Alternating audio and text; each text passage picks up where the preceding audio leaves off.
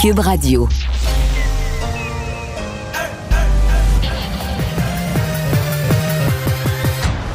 Mario Dumont. Organiser, préparer, informer. Les vrais enjeux, les vraies questions. Mario Dumont. Les affaires publiques n'ont plus de secret pour lui. Cube, Cube Radio. Bonjour tout le monde, bienvenue à l'émission, bienvenue à Cube Radio. On se retrouve en ce beau euh, jeudi. Euh, on va vous raconter comment cette journée d'actualité s'est déroulée. Vincent, bonjour. Salut Mario. Tu dis bon jeudi, c'est la première journée grise, on Ouais, dirait, depuis gris, un mois. C'est mais gris, c'est bon, gris. OK. C'est- On est de bonne humeur positif, quand même. c'est bon. ben, code positif, des bonnes nouvelles euh, sur le front de la pandémie, un peu plus de liberté encore. Ouais, on est sur le point d'annoncer euh, que les bars et les restaurants du Québec pourront ouvrir à pleine capacité à partir du 1er novembre. Euh, donc, euh, les tables, un mètre seulement. Alors, on pourra tous se rapprocher un peu plus. Et les heures d'ouverture, euh, on pourra Parce revenir aux heures normales. ouais, depuis l'imposition du passeport vaccinal, eux demandaient ça en disant là, on a des gens pleinement vaccinés, on peut-tu remplir, remplir nos établissements? Ouais, là, par contre, où c'est ben bon, certains ont hâte de danser, de chanter, ben là, ça, c'est non. Alors, euh, karaoké, euh, les pistes de danse, euh, ça, faudra en- encore attendre. Porter le masque encore dans nos déplacements, passeport vaccinal aussi, mais on attendra les détails sous peu. Je pense que ce karaoké de Québec a, a causé ouais, un peu. un dommage, un dommage irréparable à l'image des karaokés dans l'esprit de- des gens de la santé publique. là. Ils sont frileux peut-être avec les histoires de karaoké. C'est dommage pour eux autres, par contre. Ça viendra. Alors, on va tout de suite aller rejoindre Julie Marcoux et l'équipe de 100% Nouvelles. 15h30, c'est le temps d'aller retrouver Mario Dumont dans nos studios de Cube Radio. Salut Mario. Bonjour. L'offre du euh, gouvernement pour les éducateurs et éducatrices en CPE, euh, ça a été accueilli euh, tièdement là, par le syndicat. Je ne sais pas si tu as eu euh, la chance d'entendre Mme Grenon, mais avant de parler de la, la réaction du syndicat, la façon de faire du gouvernement de déposer une offre alors que les négociations se poursuivent, est-ce que tu as déjà vu ça, Mario? Mais en fait, c'est pas vraiment une offre. C'est, comme de décréter une augmentation de salaire. C'est un peu. Le gouvernement fait, fait un peu Ouais. d'une pierre deux coups, là. hein. Euh, dit, ben moi, là, j'ai, besoin de recruter. La, la négociation n'est pas finie. La négociation est difficile. Elle pourrait être c'est en longue. vigueur dès maintenant. Ah, c'est en vigueur aujourd'hui. C'est en vigueur. On commence à compter Ouais. sa paye à partir d'aujourd'hui. là. Donc, on dit du côté du gouvernement, ben là, nous, euh, on a de la misère à recruter des gens. Euh, Il y en a qui sont tentés de s'en aller. Fait qu'on veut pas attendre pour avoir des réponses à ces augmentations de salaire. On veut pas attendre la fin d'une négociation qui pourrait être longue et pénible si le syndicat euh, est très exigeant et tout ça. Donc, on dit, nous, on reconnaît qu'ils sont pas assez payés. Euh, on n'a pas de problème avec ça. Et donc, on donne tout de suite un 12% qui devient un 17 pour celles qui vont travailler 40 heures par semaine, parce que ça aussi, on agit là-dessus. On veut qu'il y ait- on veut plus d'offres de services. Donc oui, tu peux recruter plus d'éducatrices, mais si tu convaincs celles qui sont présentement, il y en a beaucoup, semble-t-il, qu'il y en a une forte majorité qui sont à 4 jours semaine, 32 heures semaine. Si tu les convaincs de travailler à temps plein, en tout cas un vrai temps plein, la 40 heures semaine, bien, euh, tu vas à ce moment-là augmenter, veux, veux pas, tu vas augmenter la, la disponibilité, l'offre de services. Mais, en faisant Elles se ça- sont battues en même temps pour ce quatre jours semaine. Donc, euh, Mme Grenon parlait d'un cadeau empoisonné aujourd'hui? Ben, euh, ça, c'est. C'est une vieille histoire des relations de travail au Québec. Je pense que c'est l'École bleue de Montréal qui avait démarré ce party-là. Travailler, euh, travailler quatre jours, puis être payé pour cinq. Ça, c'est sûr. que Les Ouais. gens se sont mis ça dans la tête. Travailler quatre jours, puis être payé pour cinq. Travailler quatre jours, puis être payé pour cinq. Mais. Mais dans là- ce cas-ci, elles sont payées 32 heures semaine, là. parfois 36, ils sont payés 32 heures, mais ils veulent avoir des 32. augmentations importantes qui comblent la, la cinquième journée. Là. Tu sais, Mhm. tu payes- si t'es payé 20 de plus chaque jour, ça comble un peu pour la journée. Donc, le gouvernement, lui, veut donner plus de services, donc veut les pousser. Euh, donc, il y a une augmentation pour tout le monde de 12 puis il y a un 5 supplémentaire pour celles qui voudront travailler ou qui travaillent déjà 40 heures par, euh, par semaine. Bon, donc je disais, le gouvernement agit immédiatement dans son esprit de, de recruter et de garder le personnel qu'il y a, mais on, on s'entend que ça, ça intervient aussi dans la négociation. Euh, prends l'exemple des, des- des éducatrices qui sont qui est en grève aujourd'hui et demain. Bon, aujourd'hui il était trop tard, la conférence de presse est arrivée en cours de journée, mais pour demain, si on maintient la grève, à mon avis, les parents vont rechigner, là. Les parents vont dire, ben là, voyons, es-tu vraiment en grève? Le, le- le lendemain que le Mais gouvernement... en, en même temps, mais, mais tu l'as dit, c'est- dans le fond, on bonifie pas les conditions de travail, la convention collective. C'est une augmentation de salaire que le gouvernement offre. C'est habile de, de la ministre, mais c'est pas une façon de provoquer aussi, parce que on entendait M. Lacombe dire, nous, on n'attendra pas la fin des négos, là. on veut régler les problèmes tout de suite. Puis en Hmm. même temps, Mme Grenon dit, c'est pas comme ça qu'on négocie. On en a un canal de négociation. Ça s'appelle la table des négociations. Pourquoi le gouvernement Ouais. s'y Mais est là, pas pris de cette façon-là? Je comprends, mais là, à la table des négociations, le syndicat peut dire bon, ben, il y a un 12 là, qu'on l'a. Il est dans la poche. Là, on négocie. Si tu demandais 26, ben là, t'es rendu à 14. Tu comprends? T'as un bout que c'est fait. là. On te l'a déjà accordé. Fait que tu peux Ouais. plus te battre pour ce qu'on t'a déjà accordé. C'est plus au niveau de l'opinion publique que le gouvernement vient jouer. Je pense qu'il y a beaucoup de citoyens qui vont se dire ben là, tu fais la grève. Euh, D'abord, des 17% d'augmentation de salaire, il n'y a pas grand monde que ça. C'est quand même assez rare, assez exceptionnel. Bon, on- ça veut dire que le gouvernement reconnaît qu'il y a un rattrapage à faire. Mais tu sais, si tu fais la grève le lendemain matin où on t'a donné 10 d'aug- 17% d'augmentation, ça se peut que les gens te regardent de travers. Donc, on comprend que le gouvernement joue la politique aussi là-dessus et met une certaine pression euh, sur le sur le syndicat. Donc, c'est une... Mais on n'a pas vu ça souvent.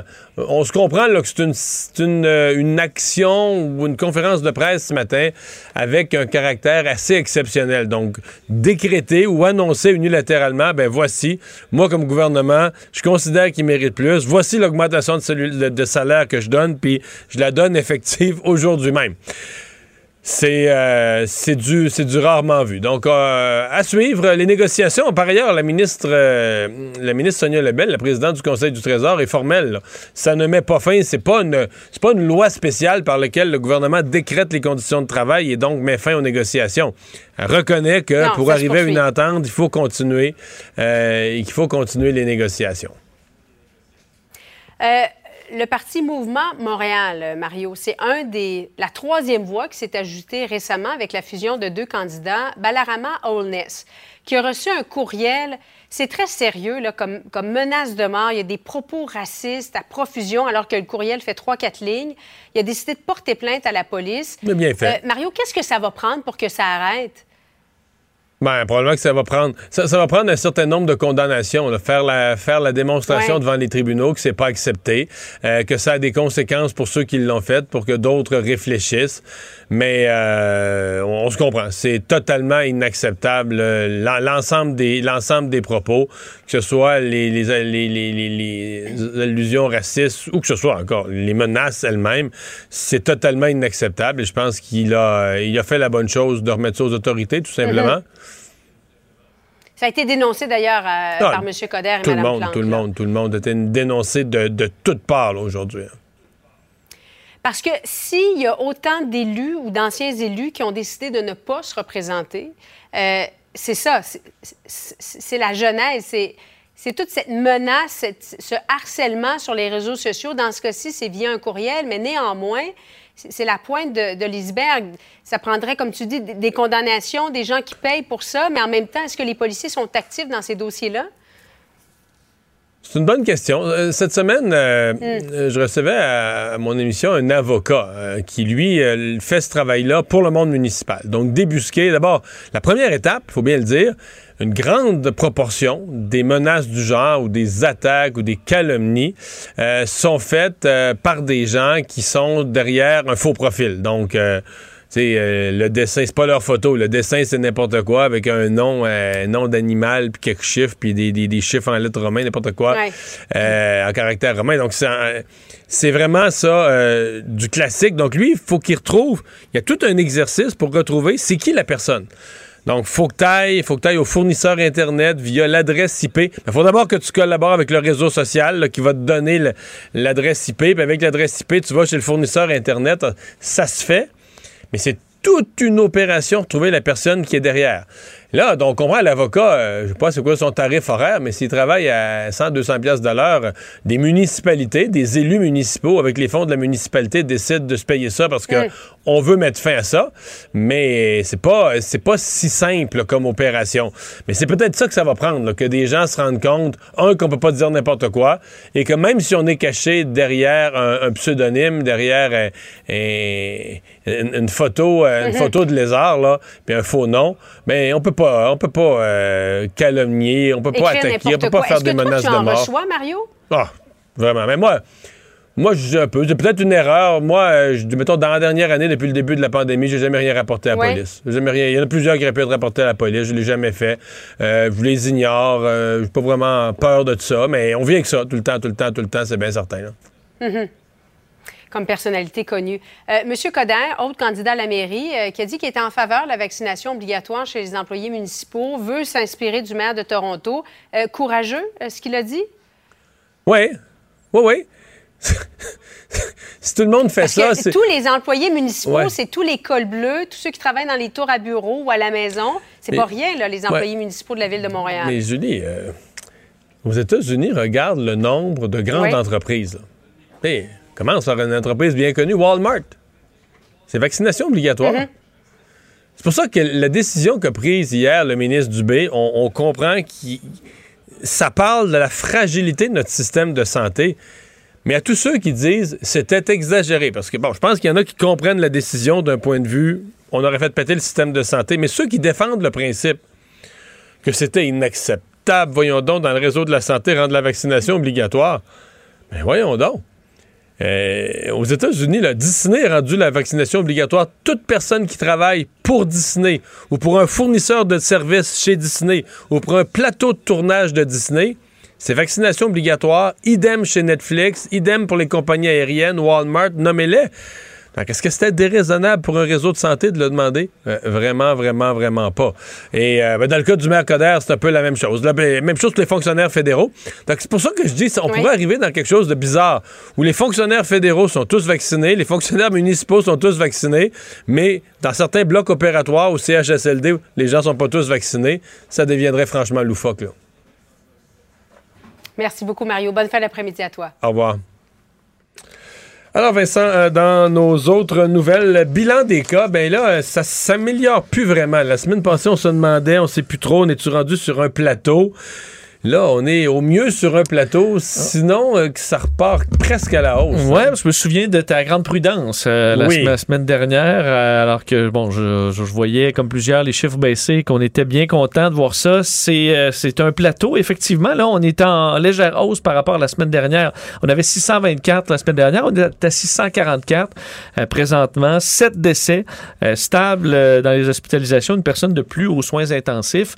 Donc, c'est pas c'est pas excellent. Surtout que juste à côté en Ontario, Ça eux, baisse, euh, hein? ben, ils sont à 417. Hier, ils étaient même en bas de 400. puis C'est la quatrième journée euh, en bas de, du Mais, 500 mais au, prorata pas connu? popu- au prorata de la population, c'est moins que la moitié du Québec. Là. Oui, absolument, absolument. Et on était, on sait, on avait des journées où on était, où l'Ontario était beaucoup, beaucoup au-dessus du Québec, là, il n'y a pas si longtemps. Mais là, c'est l'inverse, euh, malheureusement. Par contre, euh, on sait qu'on bénéficie quand même d'une baisse en général depuis quelques temps. Là, et l'INES, aujourd'hui, euh, publiait ses, bon, ses prévisions pour les prochaines semaines au niveau des hospitalisations. Donc, on confirmait que de semaine en semaine, on était encore en baisse de 6% durant la dernière période. Donc, les données du 2 au 8 octobre. On comprend que là, la semaine prochaine, les données seront plutôt stables. C'est la troisième baisse en trois semaines. Donc, ça, on voyait que, euh, oui, il y avait bel et bien une baisse. De sorte que là, on voit le résultat dans les hôpitaux avec euh, une, une stabilisation. De sorte que même dans le Grand Montréal, où on a 70% des hospitalisations, on dit qu'il y aura des, euh, des baisses dans les deux à trois prochaines semaines. Alors, pas d'inquiétude dans le réseau de la santé euh, pour l'instant. C'est une baisse qui est attendue. Puisque tu parles d'hospitalisation, ce matin à LCN, je recevais le docteur Joseph Dahin, là, qui est un des, des intensivistes au à l'unité des soins intensifs, dont on a beaucoup parlé ces derniers temps, l'unité des soins intensifs de la Cité de la Santé à, Laval. Et je lui demandais le portrait, parce que j'ai fait une entrevue avec lui environ trois semaines. M'avait fait un portrait, il y avait des gens très jeunes, des gens dans la trentaine, des gens dans la quarantaine à, la Cité de la Santé. C'était tout de suite après qu'un monsieur soit décédé dans l'urgence de la COVID qui est allé trois dernières minutes. Et... euh, il me disait, oui, il y a un peu moins de monde aux soins intensifs, mais il dit trois des personnes dont je vous ai parlé il y a plus de trois semaines sont encore là, sont jamais sortis du coma, sont toujours intubés, sont dans la même position, identique, dans le coma toujours, toujours Trois intubés. semaines plus tard. Trois semaines plus tard, toujours On sait à intubés. quel point chaque jour est. Ouais, une, et, et c'est tous des gens en bas de une 50 épreuve. ans, là. Des gens en bas de 50 ans. Donc, euh, dans certains cas, qu'on a dépassé, la, on a dépassé le mois, on a dépassé plus d'un mois à être intubé, à prendre un lit aux soins intensifs, être intubé dans le coma. Euh, oui, c'est des gens qui vont sortir euh, magané. Là, Ça magane un corps. D'ailleurs, vous avez peut-être vu euh, cette histoire-là de, la, de, la- de cette jeune femme de 21 ans. Ça fait quand même quelques jours qu'on sur- surveillait ce dossier- ce dossier-là. Une femme de 21 ans, donc très jeune, euh, qui contacte la COVID et qui se retrouve hospitalisée, euh, gravement malade. Et ce qui était noté dans son cas, c'est que c'était une militante là, anti-vaccin. Très active. Là. très active, effectivement, sur les différentes plateformes anti-vaccins. Ne croyait pas en- bon, que c'était un véritable virus, carrément été alimenté par de la désinformation. C'est sa mère, d'ailleurs, qui le disait sur Instagram, Facebook et même TikTok. Euh, donc, euh, de la, toutes sortes de, faussetés euh, qui l'ont amené à, bon, à croire que ce n'était pas vraiment dangereux. Mais Mélodie Trépanier-Léger, qui vient de Salaberry de Valleyfield, a été plongée dans le coma, on sait, pendant, elle, un peu plus de deux semaines à l'hôpital Royal Victoria. Elle en est, bon, elle, s'en sort, elle est sur la pente ascendante maintenant. Elle a publié hier un message sur les réseaux sociaux disant J'y étais, j'ai survécu à l'enfer, mon cœur a lâché trois fois. Je me souviens pas de tout, mais je me souviens encore des choses atroces que j'ai vues lorsque j'étais sur mon lit de mort. J'ai eu peur, j'ai eu peur de ce qui n'existait même pas. Lors de mon co- coma, j'ai vu et entendu tout ce que je ne voulais jamais voir et entendre. Et euh, elle dit d'ailleurs sa mère maintenant qu'elle ira se faire vacciner dès qu'elle pourra euh, pour être sûre de ne pas recontracter la maladie. Euh, c'est sa mère d'ailleurs qui l'avait bon, forcé à aller à l'urgence une semaine après le début de la maladie parce que son état se détériorait rapidement. Euh, elle dit d'ailleurs elle-même que les médecins parlent d'une miraculée dans son cas. Donc à 21 ans, elle est passée très près de la mort. Deux mois dans le coma quand même à 21 ans. Ouais. Euh, ça allait pas. Et la troisième dose euh, au Québec, euh, ça arrive très bientôt. là. Oui, et on sait que pour la population en général, la santé publique la- la- en avait reparlé la semaine dernière. On on- c'est pas à l'horizon, euh, à court et moyen terme, cette troisième dose. Par contre, pour les personnes beaucoup plus vulnérables, là, on arrive. Et on sait que le gouvernement du Québec avait annoncé d'ici fin octobre, on arrivera avec des troisièmes doses dans, entre autres, les CHSLD. Et là, ça arrive. C'est dans la capitale nationale qu'on va commencer. Entre autres, le CIUS de la capitale nationale qui annonçait que dans certains CHSLD, on ira de l'avant dès vendredi. C'est plutôt que prévu parce que, en quelque sorte, on profite euh, d'une éclosion. Une éclosion dans ce secteur-là on se bagarre. On a, on a les doses. On n'attendra pas. Ces gens-là auront leur vaccin un petit peu plus tôt euh, que prévu. C'est le vaccin Moderna qui a été sélectionné pour cette troisième dose parce que ça permet à tous d'avoir au moins deux doses identiques. Donc, on a fait le calcul d'avoir la marque qui euh, permettait au, au plus de gens d'avoir des doses identiques. Euh, les aînés de résidence privée de la région de Québec, eux, vont devoir attendre quelques jours de plus, le 20 octobre, euh, pour pouvoir avoir leur dose. Euh, la région de la Chaudière-Appa- de, de Chaudière-Appalaches va suivre ensuite. Et euh, on va en profiter, dans la majorité des cas, pour donner le vaccin contre l'influenza en même temps. En même temps, Alors, ouais. ça facilite euh, les, euh, bon, les, les- les opérations. Alors, euh, ça va s'étendre à la grandeur du Québec par la suite. Mario Dumont et Vincent Dessureau. Un duo aussi populaire que Batman et Robin. Cube, Radio. Ah, plusieurs choses à discuter avec euh, notre prochain invité. Euh, vaccination obligatoire, euh, report, temps supplémentaire obligatoire aussi. Euh, et ça brasse dans, dans leur syndicat. Euh, la FIC, où la présidente a remis sa démission euh, hier. Karine Dauteuil est présidente du syndicat des professionnels en soins de l'Outaouais. Euh, bonjour, Madame Dauteuil. Bonjour, M. Dumont. Bon, et là, euh, vous avez, dans la région de l'Outaouais, commençons par ça, vous avez adopté un plan d'action particulier euh, pour euh, mettre fin complètement au temps supplémentaire obligatoire. Oui, effectivement, on prévoit un 48 heures sans temps supplémentaire obligatoire le 16 et le 17 octobre prochain. Parce qu'il y en a encore beaucoup chez vous? Oui, effectivement, euh, c'est c'est utilisé de façon systématique, le TSO, et on veut que la pratique cesse, que le temps supplémentaire obligatoire n'est pas une façon de gestion du manque de personnel qu'il y a présentement. Quand vous dites de façon systématique, voulez-vous dire que tous les quarts de travail ou presque tous les quarts de travail, les gens finissent par travailler 16 heures, faire euh, deux fois 8 heures? Ça arrive trop fréquemment que euh, on est capable de prévoir à l'horaire qu'il y a des manques, qu'il manque une personne, deux personnes, trois personnes, et le temps supplémentaire obligatoire est déjà annoncé 4, 5, 6 heures avant le corps. Donc, on veut que cette pratique-là cesse. On n'arrête pas de crier haut et fort au gouvernement qu'il faut une ligne directrice nette, claire et précise, que le temps supplémentaire obligatoire n'est pas un moyen de gestion. Si on vous mettait en charge des, des- horaires, vous, là, vous, vous êtes convaincu qu'il y a des gens, par exemple, si on n'est pas à bout de ressources. Sur la liste de rappel, il y aurait d'autres gens, il y aurait, on n'est pas à court d'infirmières, il y en aurait d'autres.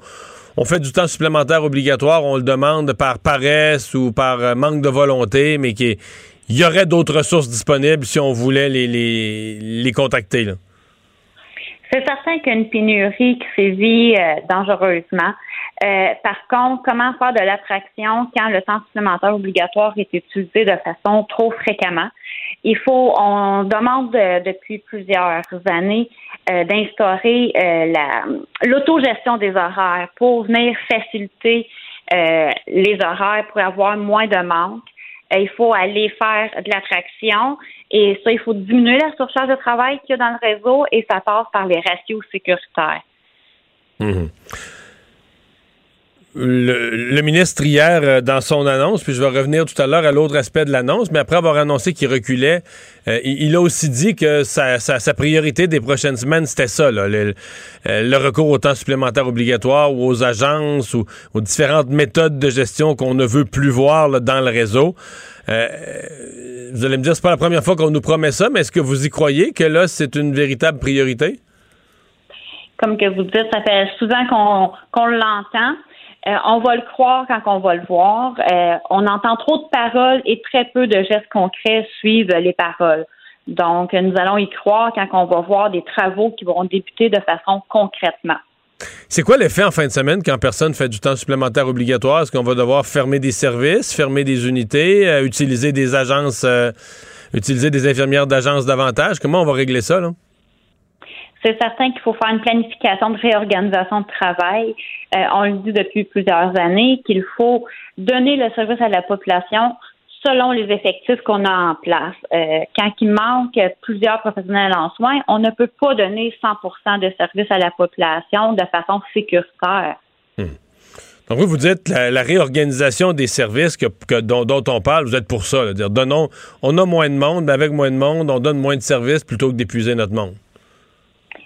Exactement. Non seulement pour pas utiliser notre monde, nos professionnels en soins sont à bout de souffle, ça fait trop d'années qu'ils donnent leurs 200% mais c'est aussi pour donner des soins sécuritaires.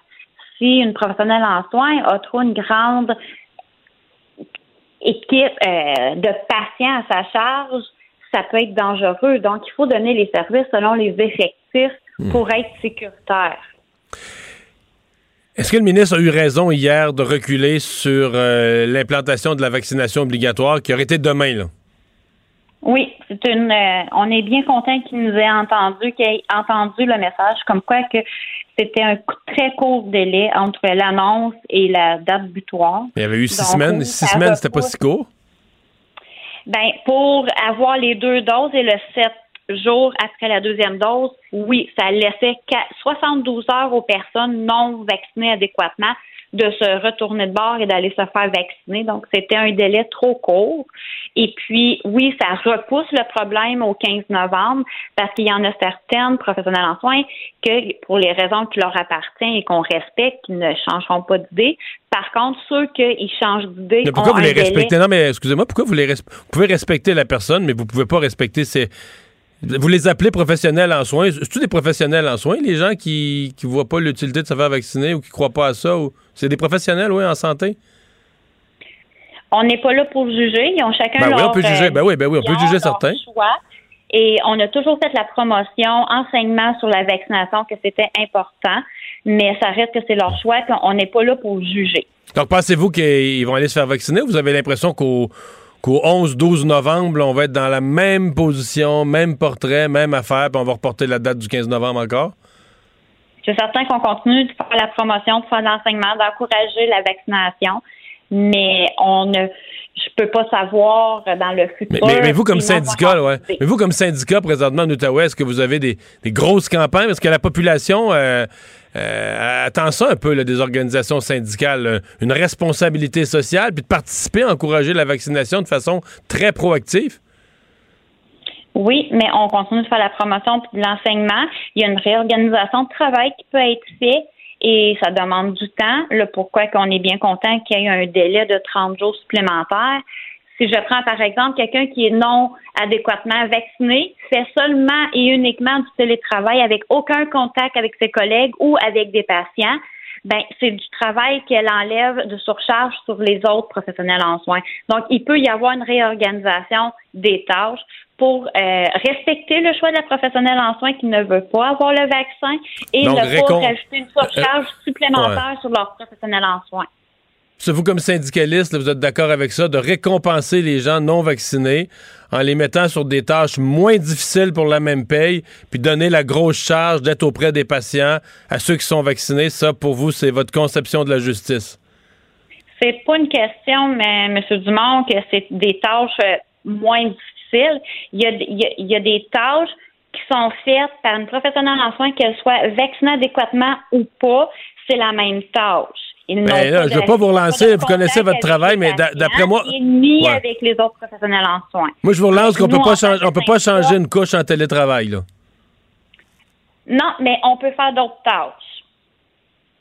Puis euh, changer les couches, c'est pas juste ça nos tâches. Non, non, On mais je parle, je donne l'exemple d'un préposé bénéficiaires ou d'une du infirmière auxiliaire.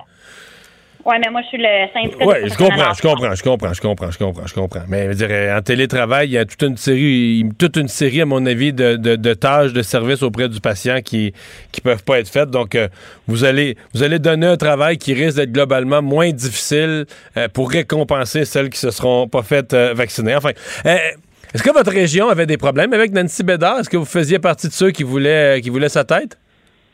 J'ai aucun commentaire à faire sur ce sujet, M. Dumont. Ah non, mais il y a eu toute une chicane à la FIC, là. J'ai aucun commentaire à faire sur ce sujet. Ça a été une rencontre à huis clos et j'ai aucun commentaire à faire. OK.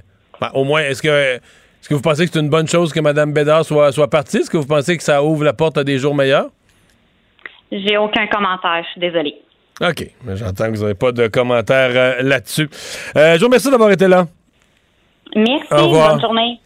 Karine Dauteuil, présidente du syndicat des professionnels en soins de l'Outaouais.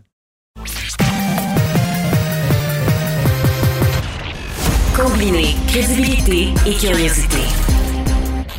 Mario Dumont. Cube Radio. Cube Radio. Les rencontres de l'heure. Chaque heure, une nouvelle rencontre. Nouvelle rencontre. Les rencontres de l'heure. À la fin de chaque rencontre, soyez assurés que le vainqueur, ce sera vous. Cube Radio. Une radio pas comme les autres. Alors, on vous en parlait en début d'émission. C'est une euh, nouvelle, euh, nouvelle ouverture pour les euh, restaurants, les bars. Euh, On pourra remplir à pleine capacité euh, à compter du 1er euh, novembre. Mais Vincent, tu nous le disais, Ouais, il y a des. deux petites contraintes. Ouais, la danse, pas de danse. Et chanter, ça non plus. Karaoké. en fait. Karaoké, les, bon, les clubs, les, les nightclubs, là, malheureusement, ce sera pas. c'est pas un go tout de suite. Mathieu Grondin est directeur général de Montréal 24 sur 24. Euh, bonjour, Monsieur Grondin. Bonjour. Satisfait, partiellement satisfait ou pas satisfait du tout? Ah, pas satisfait du tout, euh, découragé, déprimé, embêté, embarrassé même. Euh, rappelons que Montréal est une des dernières villes dans le monde où il est toujours interdit de danser. On se sent un peu comme dans le film Footloose en ce moment. Moi, j'ai reçu des appels euh, depuis la- l'annonce de, propriétaires de boîtes de nuit qui étaient désemparés et en panique, euh, qui voient la fin de- des aides financières fédérales et provinciales et qui sont toujours dans l'impossibilité de pouvoir reprendre leurs activités économiques parce que leur modèle d'affaires repose soit sur des concerts en admission générale ou soit sur la danse. Ouais, parce que dans les concerts, les gens peuvent être confus en disant c'est- ça a été permis, mais ça a été permis là où il y a des sièges. Hein? Ben, c'est ça. Théoriquement, c'est qu'il faut être assis, mais quand il y a des concerts assis, les gens se lèvent. Donc, euh, tu sais, on l'a vu à Ricky Martin, Enrique Iglesias vendredi. Tout le monde était debout devant leur chaise et dansait. Donc, euh, une, autre salle, danse. une autre salle où il n'y aurait pas de siège, ce serait interdit. Exactement. Là, il y a, il y a- il y a du... Puis en même temps, si on peut se promener dans un bar avec un masque à pleine capacité, euh, pourquoi on peut pas danser? Euh, j'ai vraiment je- je- J'ai décroché, moi, je comprends plus. en fait. OK. Et vous pensiez, vous vous attendiez à ce que euh, quand on ferait cette annonce, parce qu'on l'attendait, on se disait après le passeport vaccinal, une fois que ça va être implanté puis que ça va être euh, ça, ça va être bien en place, on va avoir plus d'ouverture pour les, les- les bars et restaurants. Vous, vous pensiez que dans cette annonce-là allait être inclus là, la danse? Écoutez, nous, on pensait que la mise en place d'un passeport vaccinal allait permettre la reprise des activités de danse comme partout ailleurs dans le monde. En Europe, aux États-Unis, lorsqu'un passeport vaccinal a été mis en place, ça a permis de reprendre la danse. Là, on a été patient un peu plus, mais on pensait vraiment que l'annonce d'aujourd'hui allait, allait inclure la danse là-dedans. Surtout après, après ce qui s'est passé, après ce qu'on a vu vendredi dernier au, au Centre Bell. Euh, moi, je peux pas, je comprends pas comment on peut avoir 15 000 personnes assis, même qui regardent une partie de hockey. On dit, ben, vous allez avoir un masque quand vous ne buvez pas ou vous mangez pas. Ben, je sais pas vous, Monsieur Dumont, mais moi, quand je vais écouter le hockey au Centre Bell, je mange des hot dogs, puis je bois de la bière, puis je crie pendant trois heures et demie. Vous êtes vous? Puis je collé sur tout le monde. vous êtes riche, vous, manger des hot dogs au pluriel, puis boire de la bière au Centre Bell? C'est ça que vous nous dites à travers ça. Non, mais je vous sens, euh, je fais des farces, mais je vous sens assommé là, par la, la nouvelle. Ah, totalement, totalement. En fait, euh, nous, on espérait qu'annonce aujourd'hui allait mettre un terme à la menace d'une manifestation qui est annoncée le samedi 23 octobre prochain, euh, qui va avoir lieu sur la rue du Parc, devant la montagne, qui va descendre, traverser le centre-ville, puis se terminer à la place des festivals. C'est une initiative qui a été lancée par les opérateurs de boîte de nuit de Montréal pour essayer d'attirer l'attention sur la cause. Là. Rendu là, on est là parce que la ligne reste morte. Il n'y a aucun retour, il n'y a, aucune discussion en place avec la, santé publique, ni avec le gouvernement du Québec sur la question de la danse. Euh, donc, on pensait vraiment que cette annonce-là allait euh, mettre un terme à cette menace de, manifestation-là. Il semble qu'elle va devoir aller de l'avant et, que les, moyens de pression vont continuer, euh, vont continuer de s'accumuler. Là. Euh, je pense qu'il y, a des. Moi, ce que les échos que j'ai, c'est qu'il y a des boîtes de nuit qui se disent ben nous, on va arrêter d'écouter rendu là, puis on va faire, on va rouvrir là, parce que sinon c'est la faillite. Donc. Euh... Parce que pour certaines certaines boîtes je veux dire, euh, même si on te donne le droit de remplir, c'est pas ça le concept d'aller s'asseoir tranquille puis de prendre un verre. Il y, a des, il y a des pubs pour ça, mais il y a certaines boîtes de nuit où c'est pas ça le modèle d'affaires du tout. Là.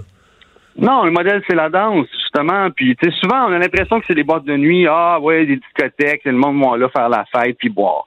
Mais tu sais, je pense que, le, par exemple, le métier de DJ, là, ça a beaucoup évolué en 40 ans. C'est plus juste des DJ de mariage. Là. Il y a des artistes à, part entière qui sont DJ, euh, qui font le tour du monde, qui sont engagés pour jouer de la musique. Euh, c'est une pratique artistique en soi. Puis, euh, ces, ces endroits-là, ces discothèques-là, ces boîtes de nuit-là sont devenus des lieux de diffusion de la culture nocturne. Donc, on se sent vraiment un peu méprisé, puis on pense qu'il y a encore beaucoup de préjugés contre la, vie nocturne. C'est un petit peu ça le message que ça nous envoie. Puis ça envoie un message aussi, je trouve, un très mauvais message, qui est que ben, les vaccins puis le passeport vaccinal, finalement, on n'y croit pas tant que ça parce que ça n'a pas l'air de protéger assez, même avec un masque. Fait que je, je suis découragé. Découragé. Hmm. Est-ce que vous demandez, euh, est-ce que vous souhaitez rencontrer quelqu'un du, du, gouvernement, euh, le ministre euh, Fitzgibbon ou, les gens de la santé publique, le docteur Arruda? Ben, tout à fait. Moi, j'ai envoyé des courriels, plus qu'un, depuis plusieurs mois. En un an et demi, M. Dumont, j'ai eu droit à une rencontre de 45 minutes avec le docteur Drouin de la santé, de, la santé publique de Montréal. C'est en un an et demi que cette industrie-là est fermée. Puis avec vous, j'aborde un peu l'angle économique, là, mais ça a aussi d'autres impacts. Là. Il y a vraiment une communauté. la nuit, c'est important pour certaines communautés par, plus marginalisés. Là. Je pense aux, aux gays, par, par exemple. Souvent, c'est leur première famille, ça. Donc, les impacts en santé mentale là, sont beaucoup plus grands chez les gens qui étaient habitués d'avoir une grosse vie sociale dans la vie nocturne. Moi, dans la dernière année, j'ai deux amis qui sont décédés de, de, de, de, suicide slash overdose, on ne sait pas trop, parce qu'on le sait, il y a de la consommation qui se fait dans ces endroits-là. Puis, ben, souvent, ces gens-là consommer de manière euh, en société, en socialisation. Puis là, ben, ils ont continué de consommer tout seul chez eux, puis ça, ça crée que ça crée. Donc, tu sais, je pense qu'il y a comme un... il y a la COVID, oui, mais il y a tous mhm. des, effets collatéraux, tout ça, puis on dirait que c'est des problèmes de santé publique, ça aussi. En ce moment, là, la vie nocturne, là, elle existe toujours. Elle n'existe juste pas dans les bars et dans les boîtes de nuit, mais il y a plein de parties illégaux qui, se qui, ont lieu dans des, terrains en friche, des bâtiments abandonnés, des sous-sols, ou dans lesquels il n'y a pas de, il y a pas de porte de sortie, il n'y a pas de porte de secours, il y a des risques d'incendie accrus, il n'y a pas de toilettes, il n'y a pas de passeport sanitaire, il n'y a pas de masque, il n'y a pas de distanciation. Donc, tu sais, est-ce qu'on attend qu'il y ait un accident avant que ça se passe? Moi, j'ai des échos qu'il y a des gens qui organisent des parties en ce moment dans les canalisations de Montréal. Il faut que tu descendes par une échelle, tu sais. À un moment donné, là, est-ce qu'on peut changer là, notre approche prohibitionniste pour passer vers plus une approche de réduction des méfaits? On sait que ça va se passer. Donc, comment est-ce qu'on fait pour que ça se passe le mieux possible dans le meilleur des mondes possibles? Puis en ce moment, ben, il y a comme une espèce d'aveuglement volontaire. Ah, pas de danse, pas de karaoké. OK.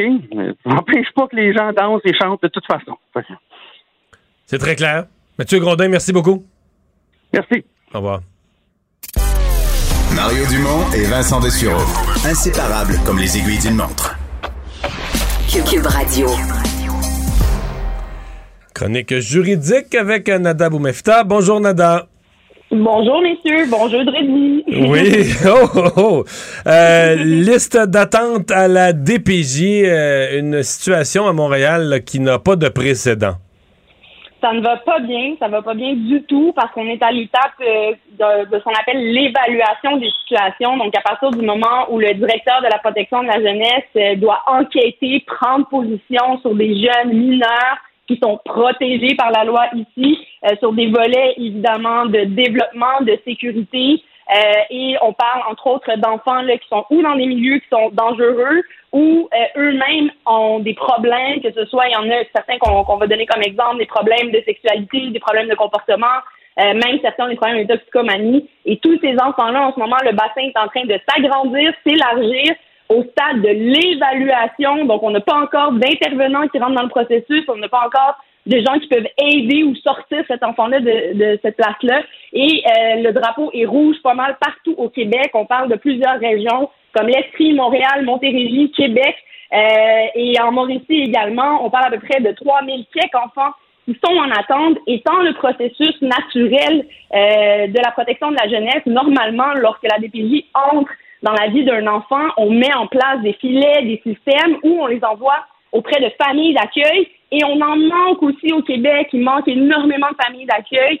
Les critères sont assez particuliers. Évidemment, on veut éviter d'envoyer des enfants dans des places qui ne sont pas euh, à proprement dit prêtes ou euh, capables de, de, supporter finalement la présence d'enfants. Exemple, s'il manque des chambres euh, pour pour les accueillir ou des choses comme ça, des familles vont être rejetées. Mais en ce moment, un manque criant de ça et aussi malheureusement, comme on le voit en santé, en éducation, on est en train de manquer d'intervenants et d'intervenantes dans le milieu en, en situation d'urgence, donc les travailleurs sociaux qui sont sur le terrain.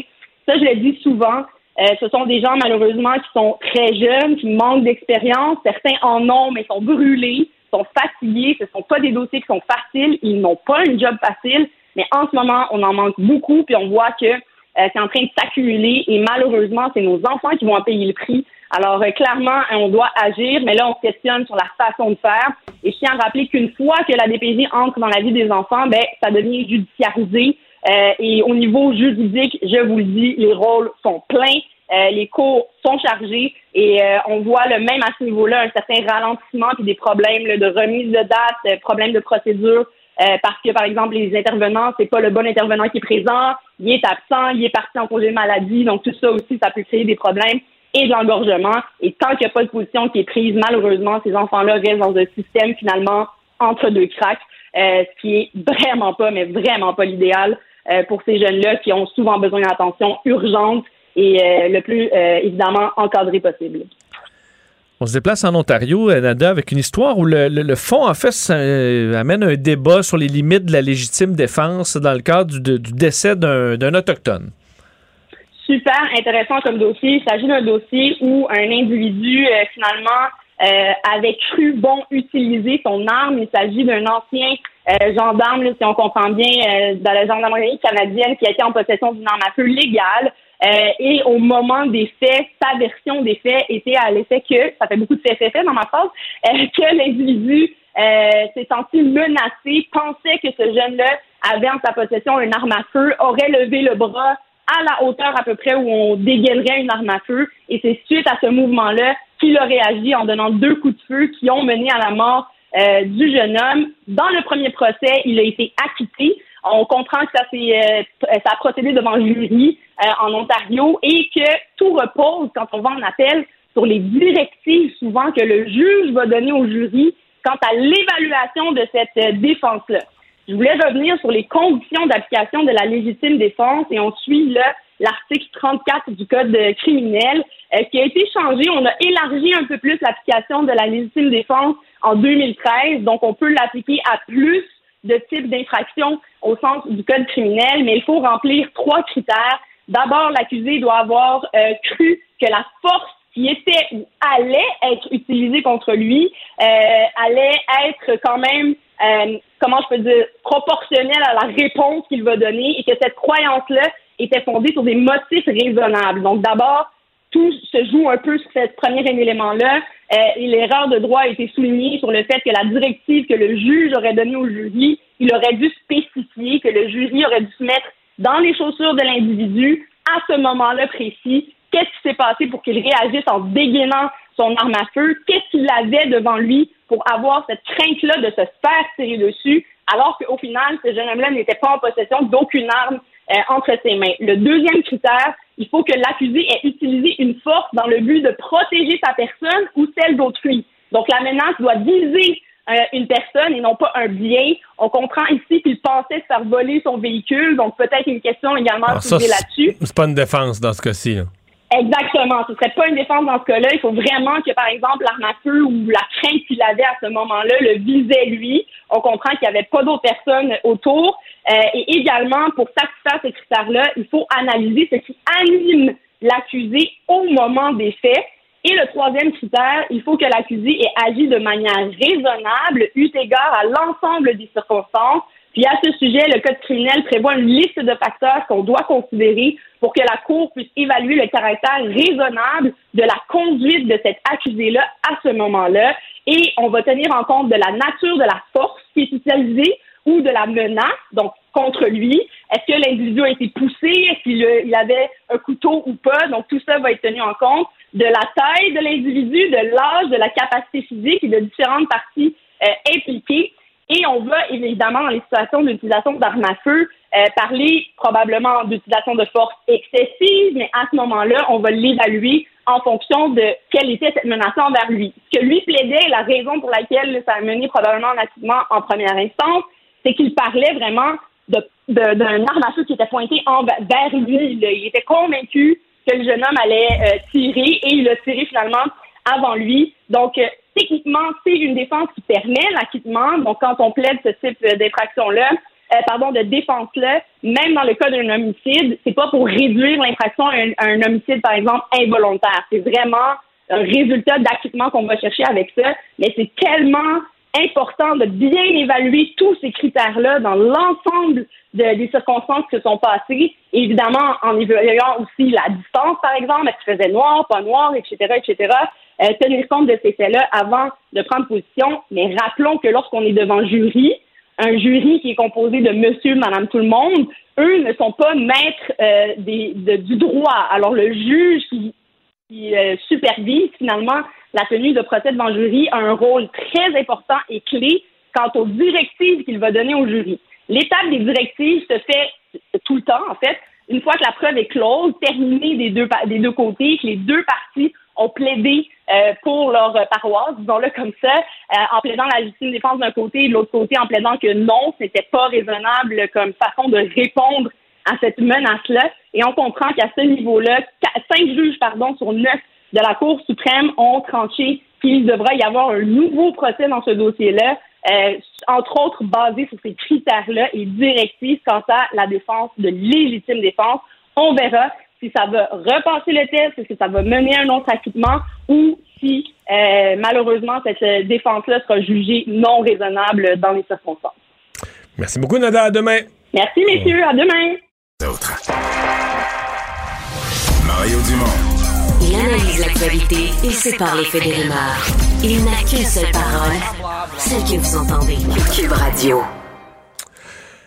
Alors, euh, il y a euh, toute une série d'actions euh, dont on parle ou qu'on dont on ne veut pas vraiment parler dans certains cas. On dit qu'il faut bien des organismes, bien des partis politiques qui vont dire Ah, gaz à effet de serre, là, faut, faut réduire de 40% Non, non, non, non, non, non, 45 45 52 52 en campagne électorale, mais sans nous dire, bon, ben là, le, 5 qu'on vient d'ajouter, ça veut dire plus de motoneige, personne. Plus de. Plus de voyage dans le sud, on reste. les avions, les avions au sol. Ça, on le dit jamais, là.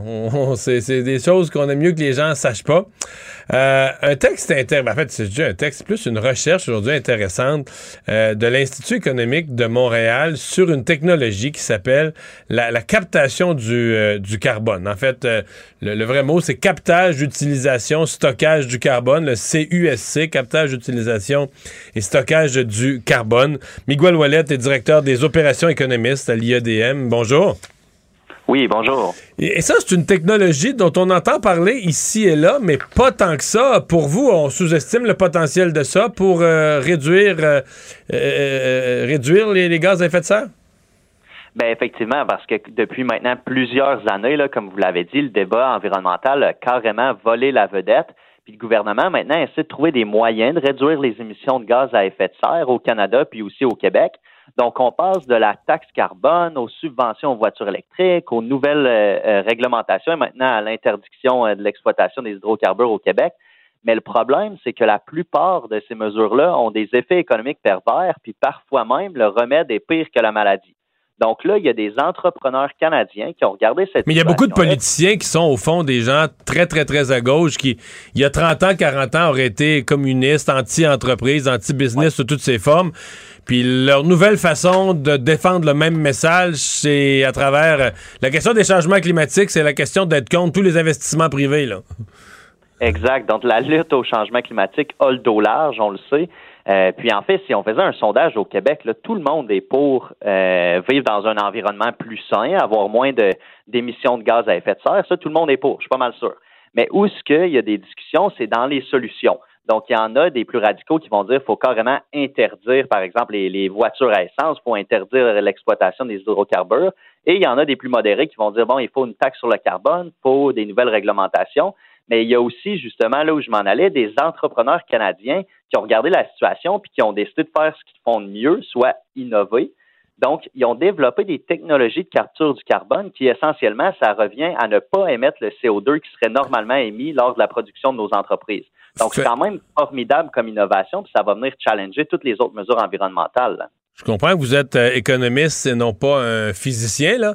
Mais euh, puisque vous avez travaillé là-dessus, faites-nous la version vulgarisée de la, de la technique de ça, ce qu'on appelle captage, utilisation, stockage du carbone. On parlera après ça du, des, effets bénéfiques, mais de quoi on parle? Comment ça marche?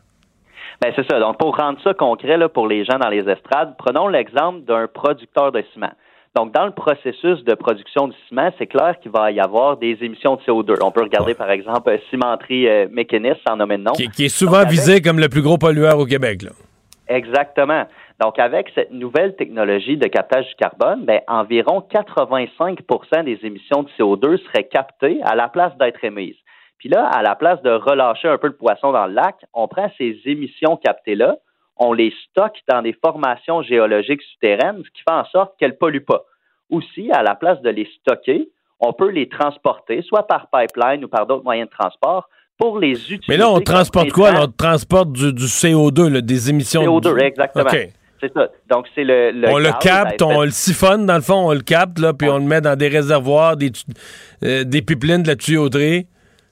C'est ça. Donc, soit on peut le stocker dans le sol à la place de simplement l'émettre euh, dans l'atmosphère. On peut le stocker dans le sol ou encore on le transporte via pipeline puis on l'utilise comme matière première dans la création de différents produits, dont euh, du ciment ou d'autres produits comme ça, à la place de prendre du gaz ou de l'essence carrément. Donc, c'est exactement ça, l'économie circulaire que certains aiment bien euh, promouvoir. Donc, c'est quand même une, une, technologie qui est assez formidable. Puis encore mieux, on peut tout simplement, avec cette technologie-là, capter les gaz polluants qui sont présentement dans l'atmosphère. Donc, ça aussi, c'est un, game changer, comme on dirait au Québec. Euh, est-ce qu'on a des entreprises ici, euh, au Québec, au Canada, ou je pourrais même étendre en Amérique du Nord, qui sont avancées dans, dans ça? Ben oui, au Canada, on est euh, en fait, on est quand même un chef de file là, en matière de, captage du carbone puis de ces technologies-là. Il y a quatre énormes projets canadiens qui existent présentement. Ça représente 15% des installations mondiales, puis ils captent à l'heure actuelle environ 4 millions de tonnes d'émissions de carbone annuellement. Donc c'est quand même beaucoup. Ça se passe euh, surtout en Alberta. Euh, mais c'est vraiment une technologie qui peut venir s'imprégner ici au Québec et c'est très compatible avec le marché du carbone qu'on a au Québec. Donc, c'est pas une technologie qui va venir remplacer le marché du carbone, mais ça peut être une technologie qui est complémentaire. Puis les entreprises d'ici, que ce soit, comme je disais tantôt, des producteurs de ciment ou encore euh, des producteurs d'autres biens et même parfois de, services, par exemple dans le transport, bien, ils peuvent utiliser ces technologies-là pour euh, capter le CO2 puis le stocker. Mais ça sert à capter le CO2 dans des lieux fixes. Votre exemple d'une cimenterie est bon, mais on pourrait pas capter le CO2 euh, de, toutes les routes du Québec ou même du boulevard métropolitain. Là. Ben, en fait, il y a des technologies présentement qui sont développées en Europe qui visent vraiment à capter le CO2 qui est euh, dans l'atmosphère. Donc, c'est pas du CO2 qui est, disons, euh, qui sort d'une machine ou d'un équipement d'une usine de, de, ciment ou de, de pétrole, par exemple, ou d'extraction du pétrole. Donc, ces technologies-là, si ça arrive vraiment à fonctionner, bien là, on va avoir des technologies qu'on pourra installer ici au Québec qui vont pouvoir capter du CO2. Puis c'est arrivé dans certains cas que euh, c'était des émissions négatives. Donc, autrement dit, on capte tellement de carbone, puis on capte aussi du carbone dans l'atmosphère qu'on n'en émet plus, puis ça devient négatif parce qu'on en capte plus qu'on en émet. Donc là, c'est vraiment l'objectif où qu'on veut, veut se rendre. On est encore loin de ça, mais c'est quand même une technologie qu'il faut commencer à parler parce que c'est une technologie qui vient d'entrepreneurs, puis qui est carrément compatible avec une économie de marché comme le Canada, puis qui vient pas créer des distorsions comme des subventions aux voitures électriques ou par exemple la taxe du carbone dans certains dans certaines régions au Canada. Euh, est-ce que le politique est assez allumé sur cette question-là? Est-ce que ces technologies-là reçoivent les, les, les, les, les accélérateurs euh, qui, euh, qui pourraient être mérités? Bien, c'est sûr que s'il fallait attendre après le gouvernement pour innover, on serait sûrement encore en train de regarder la messe sur nos TV cathodiques.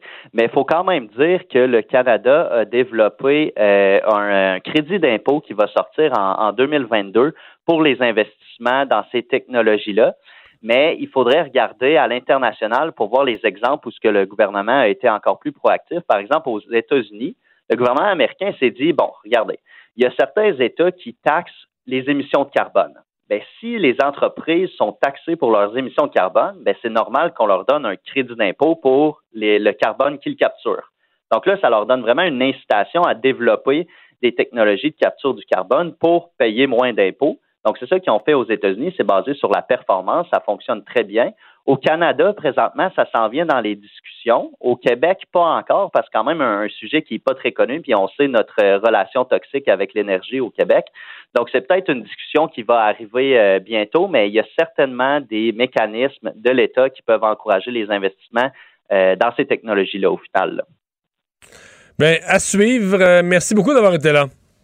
Ben, merci Au revoir, beaucoup, Miguel Wallet, directeur des opérations économistes à l'Institut économique de Montréal. Comme quoi, il y a peut-être des façons, euh, oui, de réduire nos émissions carbone, mais pas strictement en arrêtant de vivre. Les vrais enjeux, les vraies questions. Les affaires publiques n'ont plus de secret pour lui. Mario Dumont. Vous avez 24 minutes dans une journée. Tout savoir en 24 minutes. Pour s'informer et comprendre en 24 minutes, ici Mario Dumont, en compagnie de Vincent Dessureau, des studios de Cube Radio, la station d'affaires publique de Québecor. Voici Tout savoir en 24 minutes. Tout savoir en 24 minutes. Québec annonce aujourd'hui une bonification des salaires des éducatrices alors qu'il y a plusieurs aussi moyens de pression à la grandeur de la province. On y reviendra dans quelques instants, mais euh, il y a du nouveau concernant les règles à suivre pendant la pandémie, règles de santé publique. Euh, concernant les bars et les restaurants du Québec, on devrait annoncer sous peu et confirmer que bars et restaurants au Québec pourront de nouveau fonctionner à pleine capacité et ce, dès le 1er novembre. Alors, ce que ça change, euh, entre autres au niveau des heures d'ouverture, c'est les ouvertures, heures d'ouverture normales. Alors, on sait qu'on devait là, euh, cesser de servir de l'alcool à une heure, puis fermer les portes à deux heures. Alors là, on pourra revenir à euh, l'heure normale, qui est de trois heures. Ça fait longtemps qu'on n'a pas euh, veillé tard comme ça, Mario, dans des établissements de, de, bars et de restaurants. et également, on laisse tomber des restrictions liées au nombre de personnes qui peuvent être admises dans un établissement. On sait que ça devait être 50 Ça, c'est éliminé. On pourra bon, ouvrir à pleine capacité. Et les tables pourront être plus rapprochées, faire rapprocher à un mètre.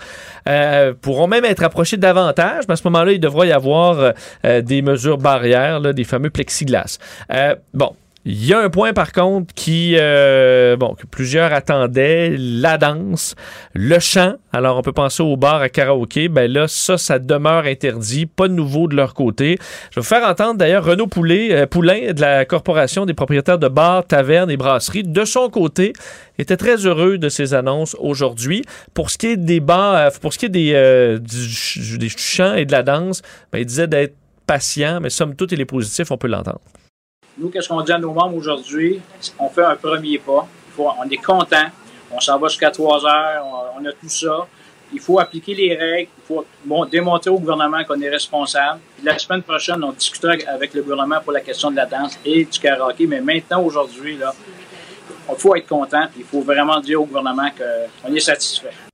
Je comprends la volonté d'être positif, mais je suis pas sûr qu'il est, est sûrement pas représentatif de ces boîtes de nuit. Là. Non, c'est qu'on a entendu les gens du, euh, de Montréal 24 heures sur 24 qui, eux, étaient euh, vraiment ouais, désespérés, disant il faut à tout prix qu'on puisse euh, repartir la danse parce qu'il y a des, des endroits, là, leur modèle d'affaires, c'est ça. Là. C'est parce que j'avoue qu'ils sont sur le bord de mourir. Et, j'avoue qu'il y, a comme un point où tu te dis OK, tu as des bars avec le passeport vaccinal, donc des gens complètement vaccinés, où tout est normal, tu remplis la place, tu plus de limite de, nombre de personnes.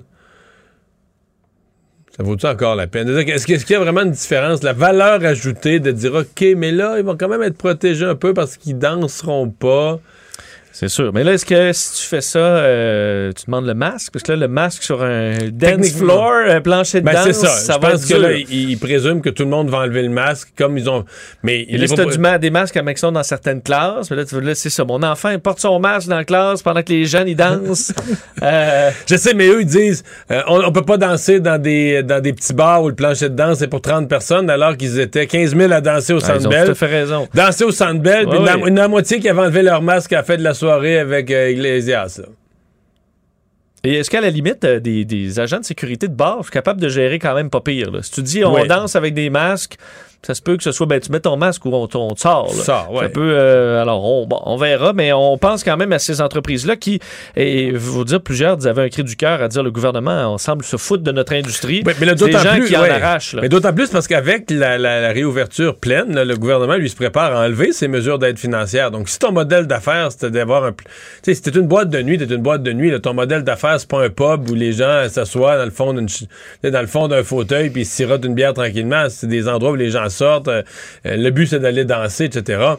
Donc, si toi, tu n'as plus les aides gouvernementales, mais que tu n'es pas capable de rebâtir ta clientèle, tu n'es pas capable d'avoir ton activité régulière, mais tu vas mourir tout simplement. Là. Parlons de, en fait, des grèves dans les euh, CPE. Euh, annonce aujourd'hui importante, euh, conjointe avec le, la ministre Sonia Lebel, présidente du Conseil du Trésor, et le ministre de la Famille, Mathieu Lacombe, qui annonce une bonification immédiate dès maintenant du salaire des éducatrices en CPE, même si les négociations se poursuivent avec leurs syndicats pour en venir à une entente. mais ça touche donc déjà 50 000 éducatrices de la petite enfance. Au dire des deux ministres, il y avait un consensus clair qu'on ne pouvait attendre. Ils doivent être mieux payés. On est en pénurie euh, d'éducatrices dans le réseau. Ça, c'est très clair. Alors, on bonifie jusqu'à 17 Donc, je dis jusqu'à parce que c'est pas tout le monde qui va bénéficier de cette, euh, cette augmentation-là. Euh, on sépare un peu les... Il y a les qualifiés, bon, celles qui ont été formées pour ça, les non qualifiés. Et il y a si on fait plus de 40 heures ou moins de 40 heures. Parce qu'en général, ils vont faire autour de 32 heures. Alors, Mais c'est devenu au fil du temps l'espèce de norme de la semaine de 4 jours. 4 jours. On dit parce que c'est un travail euh, fatigant et tout ça. C'est pas faux, là, je crois ça. en même temps, pour le gouvernement qui veut donner des services, euh, la semaine, elle a cinq jours. Tu gardes les enfants de, gens qui, à mon avis, à 80% travaillent cinq jours. là, il faut que tu bâtisses un horaire avec des quatre jours pour des gens qui travaillent cinq jours. Puis là, on comprend qu'à travers l'augmentation de 20 quelques qu'elles demandaient, les éducatrices, ben, le vrai but, là, c'est c'est le modèle d'école bleue de Montréal il y a 25 ans. Là. Euh, passer la semaine de 4 jours et être payé pour 5. C'est ça que c'est. Euh, tu, veux travailler 4 jours et être payé 5. Et donc là, le gouvernement fait une espèce de compromis. Il dit oui, je donne une augmentation à tout le monde, vous méritez de gagner plus. Mais moi, je souhaite que les gens travaillent 5 jours. Fait qu'il va y avoir euh, un, 12% pour tout le monde, mais un 5 de plus. On monte à 17 pour ceux qui vont travailler leurs 40 heures semaine, ben, je pense qu'il y a bien des parents qui vont être contents de ça. Là. Ouais, en pleine pénurie, ça te permet d'avoir des gens qui font des heures. euh, Qui travaillent plus. Qui travaillent plus. Euh, D'ailleurs, je vais vous faire entendre là-dessus la ministre Lebel et euh, le ministre Lacombe sur euh, ben, les annonces d'aujourd'hui, parce que ben, Sonia Lebel demande aux syndicats à partir de maintenant de, de pouvoir être ouverts à la négociation sur le fond de l'affaire. Et Mathieu Lacombe répétait l'importance de ces éducatrices dans le réseau. On peut les écouter. Ce que j'ai demandé également aux chefs syndicaux, c'est de, aux autres aussi de faire un effort et de venir discuter des paramètres salariaux. Et présentement, à part quelques petites exceptions, on me dit qu'on n'est pas prêt à discuter des paramètres salariaux. Donc, à un moment donné, il faut qu'on avance. Notre responsabilité à nous, c'est de régler le problème maintenant. Pas faire comme les, précédents- gouvernements puis régler une convention collective. Nous, ce qu'on veut, c'est régler le problème. C'est pas vrai que c'est des gardiennes d'enfants, ce sont des éducatrices. J'en connais beaucoup personnellement, je peux vous le dire. Puis s'il y a bien quelqu'un ici là, qui sait que ce sont pas des gardiennes, c'est moi. Mais on- c'est quand même un cas unique où tu négociation en cours avec un syndicat très exigeant qui fait des demandes dans les 20% d'augmentation. Puis le gouvernement arrive puis dit ben, Vous avez raison, vous méritez plus, on est d'accord avec ça. Puis sans négociation, puis euh, sans signer la convention, là, à partir d'aujourd'hui, parce que c'est vraiment à partir de la journée d'aujourd'hui là, qu'on on commence à compter 12 Ben, on va voir leur premier chèque euh, de novembre, là, donc euh, Ouais, ça mais va on être dit que ça commence Ouais, mais c'est ça, tu vas, le, tu vas le recevoir dans deux semaines. Dans deux, Ouais, trois semaines. ça. Donc, ça enlève des arguments aux syndicats. là. Le syndicat, qu'on on leur envoie nos journalistes avec le micro sur le trottoir, puis ils disent T'es carré, le gouvernement écoute rien, pas moyen de leur parler, ils reconnaissent pas, ils nous prennent pour. Euh, non. Ouais, Non, quand ça même, pas- euh, il n'y a pas beaucoup de gens qui sont augmentés de 17 là, cette année. là. Ouais, et, Ah. et- et je voyais la réaction syndicale, entre autres de la, de la FIPEC, là, de- Oui. euh, très négative. Des fois, j'ai l'impression. Écoute, j'ai pas une bonne semaine dans ma, dans ma relation avec les syndicats, là. Mais des fois, je me dis, est-ce qu'ils vivent dans le vrai monde? Est-ce qu'ils pensent à tout le reste de la société, là? Des gens qui travaillent dans d'autres secteurs, des gens qui travaillent dans le privé, des personnes retraitées, gens qui sont assis chez eux. Aujourd'hui, je pense que la mesure, écoute, euh, 100, 140, 135, 140 millions. Quelque chose comme- 132 millions. 132 euh, millions. fait 11 Bon. millions par mois. Bon. Et là, on paye ça. Tout le monde paye ça. Les impôts de tout le monde paye ça. Tu sais, t'es assis chez vous, tu dis, OK, ça nous coûte ça de plus, on a 17 d'augmentation, puis t'entends, c'est quasiment comme si c'est une insulte. C'est inacceptable, c'est Ouais, les mots de la. FIPEC. Un cadeau empoisonné, c'est les termes. Je vais la faire entendre, euh, Valérie Grenon, euh, la présidente euh, qui, euh, de la Fédération donc, euh, des, des, euh, pour la petite enfance. Des, inter- des intervenantes en petite enfance qui disaient donc effectivement ça, elle voit ça comme un cadeau empoisonné euh, on devrait plutôt euh, bon, faire avancer la négociation plutôt qu'annoncer ça comme ça. Et euh, elle est pas, sont pas contents parce que là on augmente seulement les éducatrices mais dit c'est un tout là, dans euh, des CPE dans des garderies il y a d'autres professions et euh, ben, eux sont laissés pour compte on peut l'écouter c'est une chose qu'on veut continuer à marteler. Un CPE, c'est une famille. On a besoin de responsables en alimentation. On a besoin d'éducatrices spécialisées, de préposés, de tout le personnel de bureau qui est essentiel au bon fonctionnement d'un CPE pour bien accueillir les enfants et les parents. Et il n'y a rien actuellement pour tous les autres corps d'emploi. Ce n'est que les éducatrices formées et non formées qui sont annoncées au juste matin. Non, mais là, la veille, elle nous disait, mais les éducatrices font un travail, puis là, on, on se basait t'as le gars qui euh, livre euh, la Le- bouffe puis là, finalement, euh, c'est lui qui s'occupe de la bouffe, devrait. Mais la veille. Te dis, à un moment donné, on en- on- on- d'abord, on voit plus le bout. Euh, c'est des, des augmentations que personne n'a ailleurs dans le privé. Puis c'est jamais assez. Puis- Sur celui qui vient réparer la, la ventilation, il a un rôle important aussi à jouer. Puis il Ouais. faut que nos enfants soient bien rafraîchis pendant les canicules, mais c'est sûr que ça fait beaucoup de professions. Euh, que touche le personnel de bureau Mais bon, aussi. je, il y a je pas pense ça. quand même que les. Il faut faire attention. Tu as les chefs syndicaux qui, eux autres, veulent, ont un rôle politique à jouer à l'avant-scène. Je pense qu'il y a bien des éducatrices qui vont être contentes, là, qui Ben- vont dire ben, il y, a une reconnaissance là-dedans de notre travail, puis d'un rattrapage salarial à faire. Puis Je vais vous en faire entendre d'ailleurs parce que nos, nos collègues de TVA Nouvelle, LCN, se sont rendus à Trois-Rivières où il y avait, euh, parce qu'il y avait des, des manifestations un peu partout aujourd'hui. J'ai été moi-même réveillé parce que je reste à côté d'une garderie. Ce matin, 6h30, on ne pouvait plus dormir. Euh, les gens les euh, klaxonnaient en appui aux éducatrices. Je vous en fais entendre qui, le ton est quand même un peu plus positif, je pense. S'il y a la semaine de 40 heures, par contre, qui en chicote plusieurs, on peut les, en- les entendre. C'est bien pris parce que on considère que c'est vrai qu'il y a une urgence d'ag- d'agir. Par contre, les, euh, les demandes n'étaient pas ça. Les demandes étaient un, rehaussement de la même nature que, mettons, les éducatrices en milieu scolaire. On a beaucoup de responsabilités. Fait qu'on y croit beaucoup, mais à un moment donné, les gens, ils sont un petit peu tannés, puis ont le goût d'avoir, d'être reconnus, puis d'être valorisés. C'est sûr que ça fait du bien. Est-ce que ça va être mis là pour être euh, pour prolonger le temps de négo après? Tu sais, des fois, on pourrait peut-être qu'on préfère régler tout d'un coup. Mais le 40 heures, là, ils sont pas obligés de la prendre. C'est un incitatif. Le gouvernement veut que. si tu le veux pas, ben, tu laisses le linge. Mais je sais, ils vont dire, Ah, on voudrait le 5% mais c'est toujours ça. On voudrait le 5% mais sans faire le 40 heures. On voudrait être payé pour, on voudrait être payé comme 5 jours, mais en travailler 4. On voudrait, on voudrait, on voudrait, mais c'est c'est quelqu'un qui paye en advance. Je dis, je dis, on paye comme contribuable. C'est même plus vrai. C'est même plus les contribuables qui payent ça. C'est tout l'argent emprunté. Les, gouvernements sont en déficit. De, de- cette année, Oui. le déficit du Québec va être entre 10 et 15 milliards. Fait que tout ce qu'on donne en augmentation, il n'y a rien de ça. Tout l'argent qu'on n'a pas, puis qu'on n'est pas capable de payer avec nos impôts, tout l'argent qu'on va emprunter, puis qu'on va rembourser dans 30 ans. Et on peut pas dire que le gouvernement est fermé à la discussion. Sonia Lebel a dit qu'elle allait avoir une offre bonifiée. Là, ça, c'est juste pour tout de suite. Puis on dit qu'il y aura une offre bonifiée euh, dans les prochains jours. Ouais. alors, détail à, À suivre. suivre. Tout savoir en 24 minutes. Revenons à la vaccination obligatoire en santé, euh, le dossier euh, majeur hier, et on parlait de ce débat juridique euh, lancé par une avocate montréalaise, Natalia Manolé, qui dit, entre autres, représenter 2000 euh, employés, enfin, elle dit avoir reçu 2000 demandes d'employés qui souhaitent être requérants sur cette demande déposée devant le tribunal. Eh bien, ça attendra un peu le débat en cours.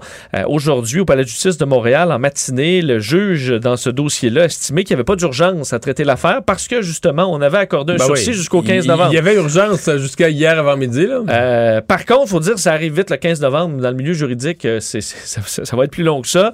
Alors finalement, on commencera à entendre. En fait, le débat aura lieu le 27 octobre à la demande du procureur général du Québec. L'avocate demandait pour le 25 octobre. Alors finalement, ce sera le 27. Alors, il n'y aura pas de jugement avant le 15 novembre, mais le juge pourra statuer. Est-ce qu'on doit demander carrément euh, de suspendre ce décret-là? Mais si le juge se forçait un peu, ça serait, ça serait idéal d'avoir un jugement avant le 15 novembre. Dans un monde idéal, de Oui. telle sorte que lorsque la mesure est. ben, pour peu qu'on y croit à date du 15 novembre, Ouais. qui risque d'être reportée à nouveau, mais euh, si elle est si elle est maintenue, la date, si jamais elle est maintenue la date du 15 novembre, mais qu'on ait au moins réglé ça, là, que les, les syndicats, personne puisse laisser entendre que sur le plan juridique, de toute façon, ça ça tient pas puis ça va tomber, là, que ce soit euh, que ce soit confirmé. Au moins, on aura la décision. Est-ce qu'on suspend ou pas Ouais. en attendant le 15? On verra ça à la fin du mois d'octobre.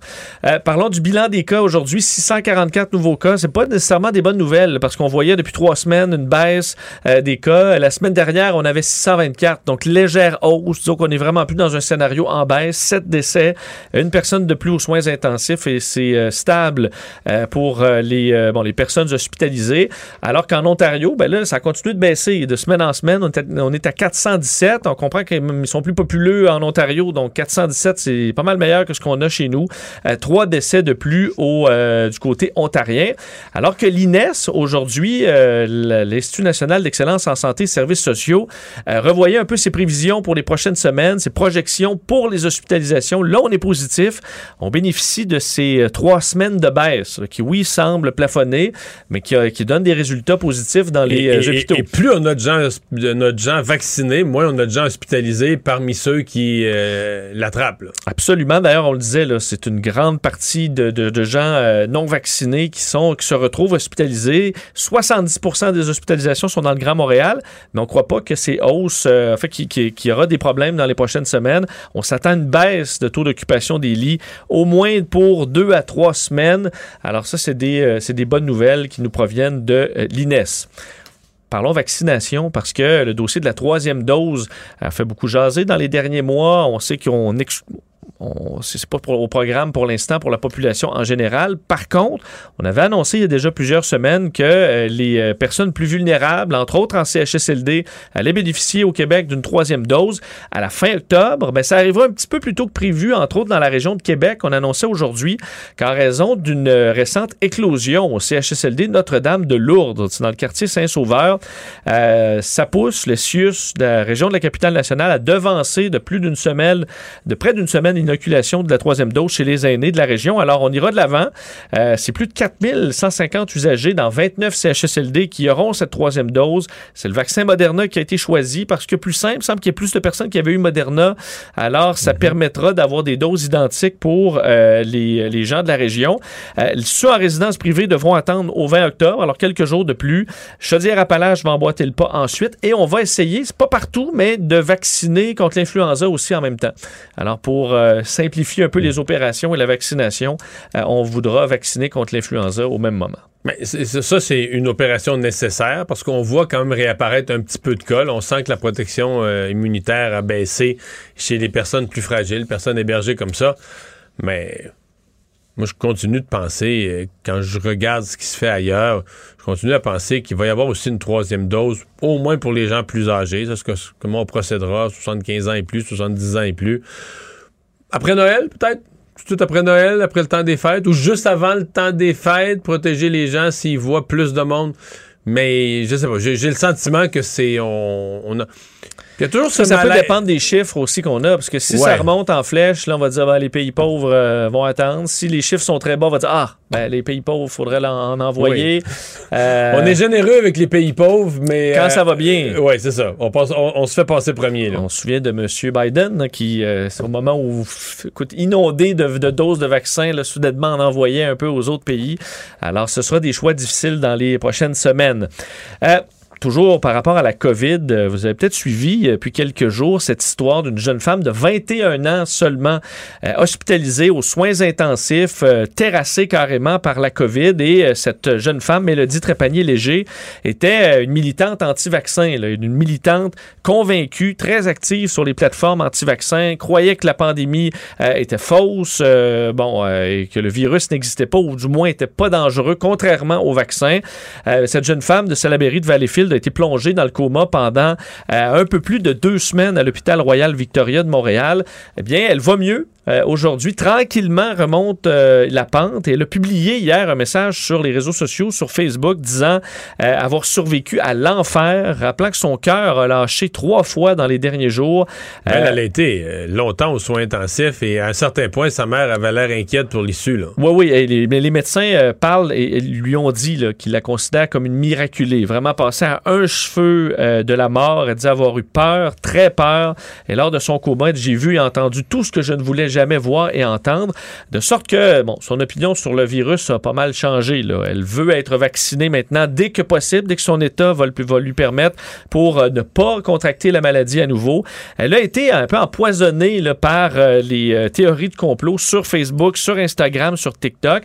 sa mère, Sophie Léger, était à LCN un peu plus tôt aujourd'hui, toujours très émue là, par rapport à ce, dur combat qu'a dû livrer sa fille contre la maladie. Je la fais entendre sur ses, ses croyances qu'elle n'a plus concernant la COVID-19? Non, elle ne croyait pas au virus, elle ne croyait pas au vaccin, c'était un complot gouvernemental. Euh, le vaccin était pour insérer des puces euh, pour contrôler les gens et puis ça allait loin que il y avait plus de chances avec le virus avec le vaccin de mourir euh, que le virus lui-même. Mélodie malheureusement a pris et a réalisé que c'était complètement le contraire. Elle a risqué sa vie. Hein, elle était vraiment, vraiment euh, censée euh, décéder. Mais moi, ce qui, me, ce qui me jette par terre, c'est que ça, là, ça va ne convaincre que ses amis. Au mieux. Peut-être pas tous. Des fois, il peut en avoir des... Mais, généralement, mais qui la connaissent, elle. Et, et, pour en parler à quelqu'un en fin de semaine, qui, je t'en parlais, je pense qu'il dirige une usine, il disait, c'est ça. Si les gens qui la connaissent pas, elle, ben, c'est comme pas vrai. C'est pas réel. C'est une personne. C'est une personne à la TV. Là. mais elle a le même âge que toi. Veut dire, non, non, mais c'est comme pas du vrai monde. C'est pas parce que tu connais pas. Pas parce que ben elle habite sur telle rue dans la ville voisine de la tienne, là, tu comprends? Toi, tu vis à Boucherville, ben elle reste à Sainte-Julie ou je sais pas. Là, ça me touche pas. Non, non, non, non. c'est une autre ville, c'est une autre place, c'est d'autres choses. Ça, me, ça pourrait pas m'arriver, ça me, ça me concerne pas. Là. Mais si tu. Ou est dans le complot. Ouais. Ben non, mais non, mais ça, ça c'est des ultra complotistes. Mais pour beaucoup, c'est que c'est c'est pas réel si tu la connais pas. Tu peux pas, tu peux pas te. C'est triste à dire, mais c'est un peu quand on dit faire des maths, il faut que tu sois capable de faire une abstraction, de dire. Euh, Ben, 3 plus 9, ça donne 12. Puis t'as pas besoin de mettre des pommes. là. Quand t'es tout petit, on te met des ouais. pommes. 3 pommes, 9 pommes, on les met sur la table, les pommes, tu comptes les pommes. Mais rendu à un certain point, tu fais de l'algèbre, 2x plus 3x, puis tu comprends, puis tu, puis tu, tu fais une abstraction. Donc les gens sont comme des gens pas capables de faire une abstraction. C'est que si tu connais pas la personne, juste des statistiques, des gens de ton âge, d'autres à qui c'est arrivé, mais c'est pas dans ta ville, c'est pas ton voisin, tu le connais pas. C'est un parallèle trop difficile que de dire, OK, mais ça pourrait m'arriver, moi. Non, ça, Ouais, ça arrivera pas à moi. Non. Pas à moi. Non, non, non, non. Donc, c'est. Ça me jette à terre, mais je, je- je le dis parce que je l'ai constaté. On pourrait dire à une personne comme ça, ça va convaincre des milliers d'autres, là. Non. Ça va convaincre ceux qui la connaissent. Personnellement, là, tu sais, qui l'ont vu, sa famille, qui n'était pas vaccinée, ça, ça va les secouer. Mais, outre ça, le, le reste du monde va dire Ah, je sais pas, elle, c'est quoi? Ils ont vu ça à la TV, la TV, ça à la TV, ça. Non, ça, ça, ça me, ça me concerne pas.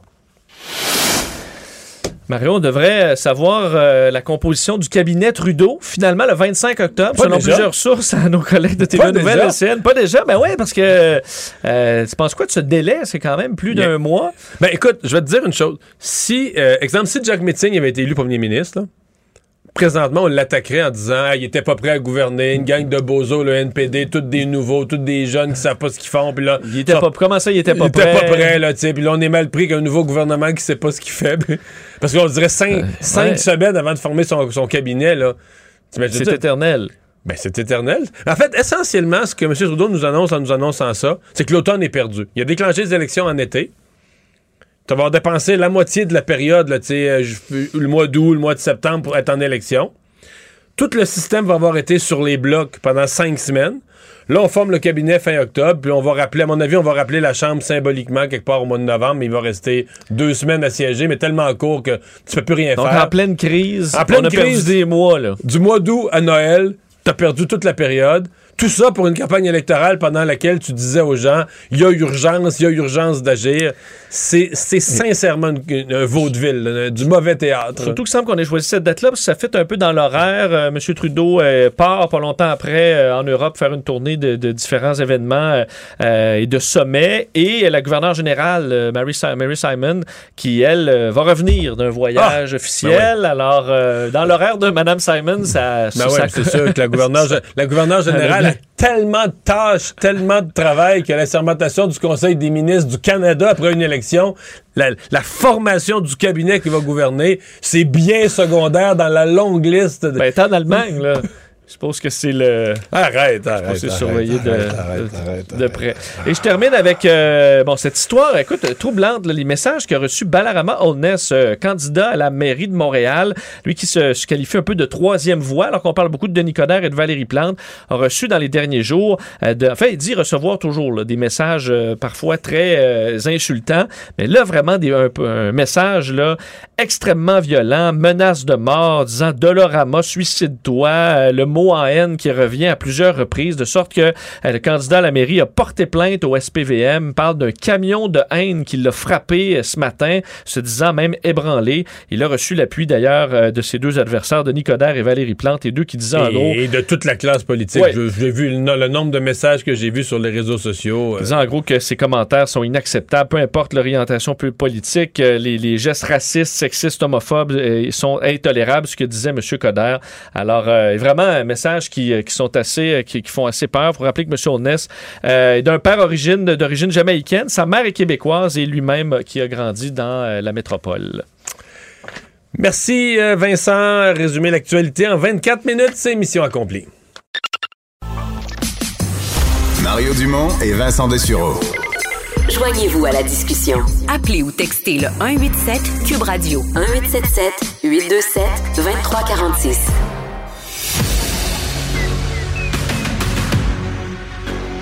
Emmanuel Latraverse. J'ai pas de problème philosophique avec ça. Mario Dumont. Est-ce que je peux me permettre une autre réflexion? La rencontre. Ça passe comme une lettre à la poste. Il se retrouve à enfoncer des portes ouvertes. Là. La rencontre Latraverse Dumont. Emmanuel Latraverse se joint à Mario Dumont et moi. Bonjour Emmanuel. Bonjour. Bonjour! Alors, euh, Québec bonifie le salaire de 50 000 éducatrices. C'est quand même assez particulier alors qu'on est en pleine négociation avec les éducatrices. On dit, ben non, on n'attend pas, on monte les salaires. Euh, Est-ce que c'est une bonne stratégie? Parce que les, euh, les syndicats aujourd'hui n'étaient pas tous ravis de ça. là. On peut revenir sur les syndicats, j'en ai long à dire. J'en doute pas. par la stra- Commençons par la stratégie? Écoute, la présidente du Conseil du Trésor est prise dans une situation délicate où elle a déposé des offres il y a deux mois, puis les syndicats refusent de revenir à la table. Donc, à un moment donné, il faut que tu fasses quelque chose pour que ça bouge, là. Euh, elle se fait démolir sur la place publique et, dans le geste posé aujourd'hui, il y a un aveu du gouvernement qui est important. C'est l'aveu que les offres salariales déposées au mois de juillet est insuffisante. Ça marche pas. Ça amène pas des gens dans le réseau. Là. sont pas bonnes. Donc, qu'est-ce qu'a dit la, la So- So- Sonia Lebel? Dit essentiellement ce que je vous ai mis sur la table en juillet, je vous le donne en partant. 12% pour celles qui travaillent quatre jours semaine, 17% pour celles qui travaillent cinq jours semaine. Et je suis prête à négocier et je vais déposer une offre bonifiée. Donc, c'est comme si ça, c'est mise de fonds sur la maison qu'elle vient de faire. Une avance. Une avance, ouais.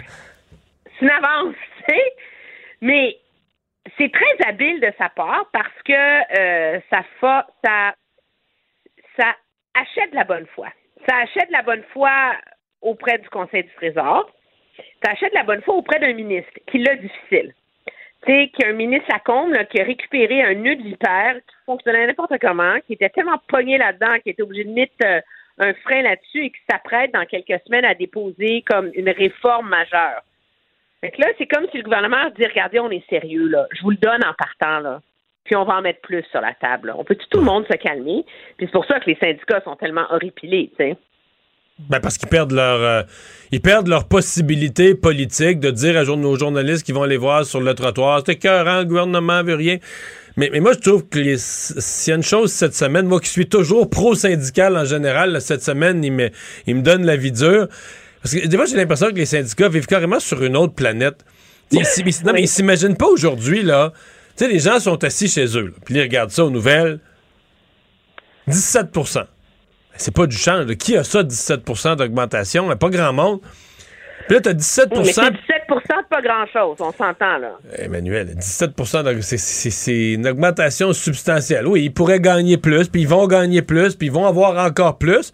Mais 17% puis euh, tu dis que tu, tu reconnais même pas que c'est un pas dans la bonne direction. À un moment donné, ça n'a pas d'allure. Je veux dire, euh, je pense qu'à un moment donné, il y a un point où le public écoute même plus. là. Le public se dit, c'est plus, euh, c'est plus raisonnable. Ça, ça coûte aujourd'hui quoi? 140, euh, 132. 132 millions. 11 millions par mois. Euh, je pense, je pense que du côté syndical, on a perdu le d'être un petit peu au diapason de la population, d'être un peu, euh, un peu en communication avec ce que les gens voient, ce que les gens ressentent, puis de, de partir de ça pour justifier et expliquer ses demandes. Euh, puis comme celles qui sont insultées, celles qui sont insultées euh, de la bonification pour la semaine de cinq jours. Bon, ben, prends-le pas. Le gouvernement t'oblige pas. Si le gouvernement avait imposé la semaine de cinq jours, je comprendrais. Le gouvernement dit, moi, j'ai une préférence. Je veux donner plus de services non, aux... ils font peut-être baisser pour forcer la semaine de 40 heures. Non, il la force pas. Il la bonifie. Fait que si- tu veux avoir la bonification, non mais je sais ce qu'ils veulent. Là. Ils veulent le 5% puis pas te faire les heures, mais ça s'arrête plus là. Ils veulent être payés pour 5 jours, en travailler 4. Ils veulent être payés pour la semaine de 40 heures, pas la faire. Ils veulent, ils veulent, ils veulent, puis pas donner. Puis- mais ça se peut plus là. Ça peut pas être ça. Il n'y a pas un journal où le monde était payé 5 jours puis on travaillait 4. Euh, les cols bleus de Montréal qui ont réussi à obtenir ça à une époque là. Mais le problème que j'ai là-dedans, puis ça, ça rejoint aussi un peu tout le débat qu'il y a eu cette semaine autour du rôle des syndicats dans la vaccination, mais c'est que on est quand même en 2021 et les syndicats, ces centrales syndicales-là, cultivent encore une approche d'affrontement et de tension. Tu sais, moi, dans mon livre, les, les éducatrices en garderie, ils ont raison de faire la grève, ils ont raison d'être dans la rue, OK? C'est écœurant comment ils sont mal payés pour le travail qu'on leur demande de faire. Mais là, aujourd'hui, on a une présidente du Conseil du Trésor qui a dit Gardez, je le sais, j'ai compris. OK? Ce que je vous ai mis sur la table, qui était mon offre, c'est même pas ça le point de départ, là. Alors, comment les syndicats, après ça, peuvent être encore dans dire, c'est- on est plus dans les années 70, là. On n'est pas comme dans les grèves euh, du charbon, là, où le monde, il meurt dans le fond de. Non, c'est ça, là. Qui tiennent ensemble avec la broche à foin, là. Je veux dire, c'est complètement débile, tu sais. Puis que, qu'un employeur ait un problème de main-d'œuvre, il va récompenser le monde qui travaille plus fort. Ben, Mais. il me semble que, je veux dire, c'est pas c'est pas incongru. Je je dis pas que l'offre de Mme euh, Lebel est satisfaisante, puis que les syndicats doivent pas demander plus. Non, mais elle, non, mais elle-même a dit qu'elle va continuer. Elle-même a dit qu'elle va continuer à négocier, là, que ça va finir à plus que ça. là. Elle l'avoue, là. Elle dit on continue la négociation. Mais là, ils sont en pétard parce qu'ils n'ont plus les moyens de dire que la présidente du Conseil du Trésor est une grosse méchante bouchée patronale. Fait que là, là, on se trouve des arguments pour dire que on que c'est je veux dire Mais Emmanuel, euh, va- euh, euh, la, la- la présidente de la FIPEC, là, Valérie Grenon, disait euh, Ouais, mais vous faites quoi là, des autres là? Parce que c'est une famille, les garderies, il y a quelqu'un qui s'occupe de l'alimentation, La il y a des gens dans les bureaux. euh, et là, ces gens-là sont, sont, sont, sont laissés pour compte. Oui, mais qu'on a un débat sur ceux-là. Mais dis pas, je veux dire, tu- je veux dire, à un moment donné, là, tu règles pas le sort, le sort du monde d'un coup, là. OK? Moi, j'ai pas, j'ai pas réfléchi très loin, là, objectivement, sur les conditions salariales des autres dans le réseau, OK? Elles sont peut-être extrêmement mauvaises. Et elles méritent probablement d'être bonifiées. Mais c'est pas parce que la cuisine, la cuisinière mérite d'avoir une augmentation de salaire, que le point de départ que tu offres à l'éducatrice dans la salle d'à côté est pourri. Je veux dire, à un moment donné, il faut, il faut qu'il y ait un minimum de rationalité. Là. Dit, nous, nous remarquons l'avancée, ce que le gouvernement a fait aujourd'hui. Ça nous semble nettement insuffisant. Nous allons continuer la bataille. C'est tout ce qu'il y avait à dire aujourd'hui, là. Mais non! Tu sais, faut qu'on, faut qu'on ressorte, là, comme dans les années 70. Je, je trouve ça, c'est, c'est, ce qui est malheureux, c'est que ça, ça nuit à la crédibilité de l'exercice.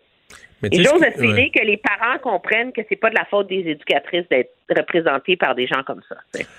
Mais tu, tu, tu dis toute l'approche sur euh, l'affrontement, là, avec le, le- le côté patronal. Mais ça, c'est encore plus ridicule. Quand le patron, c'est une multinationale là, qui imprime l'argent, des profits à coût de centaines de millions, bon, c'est encore tel que tel.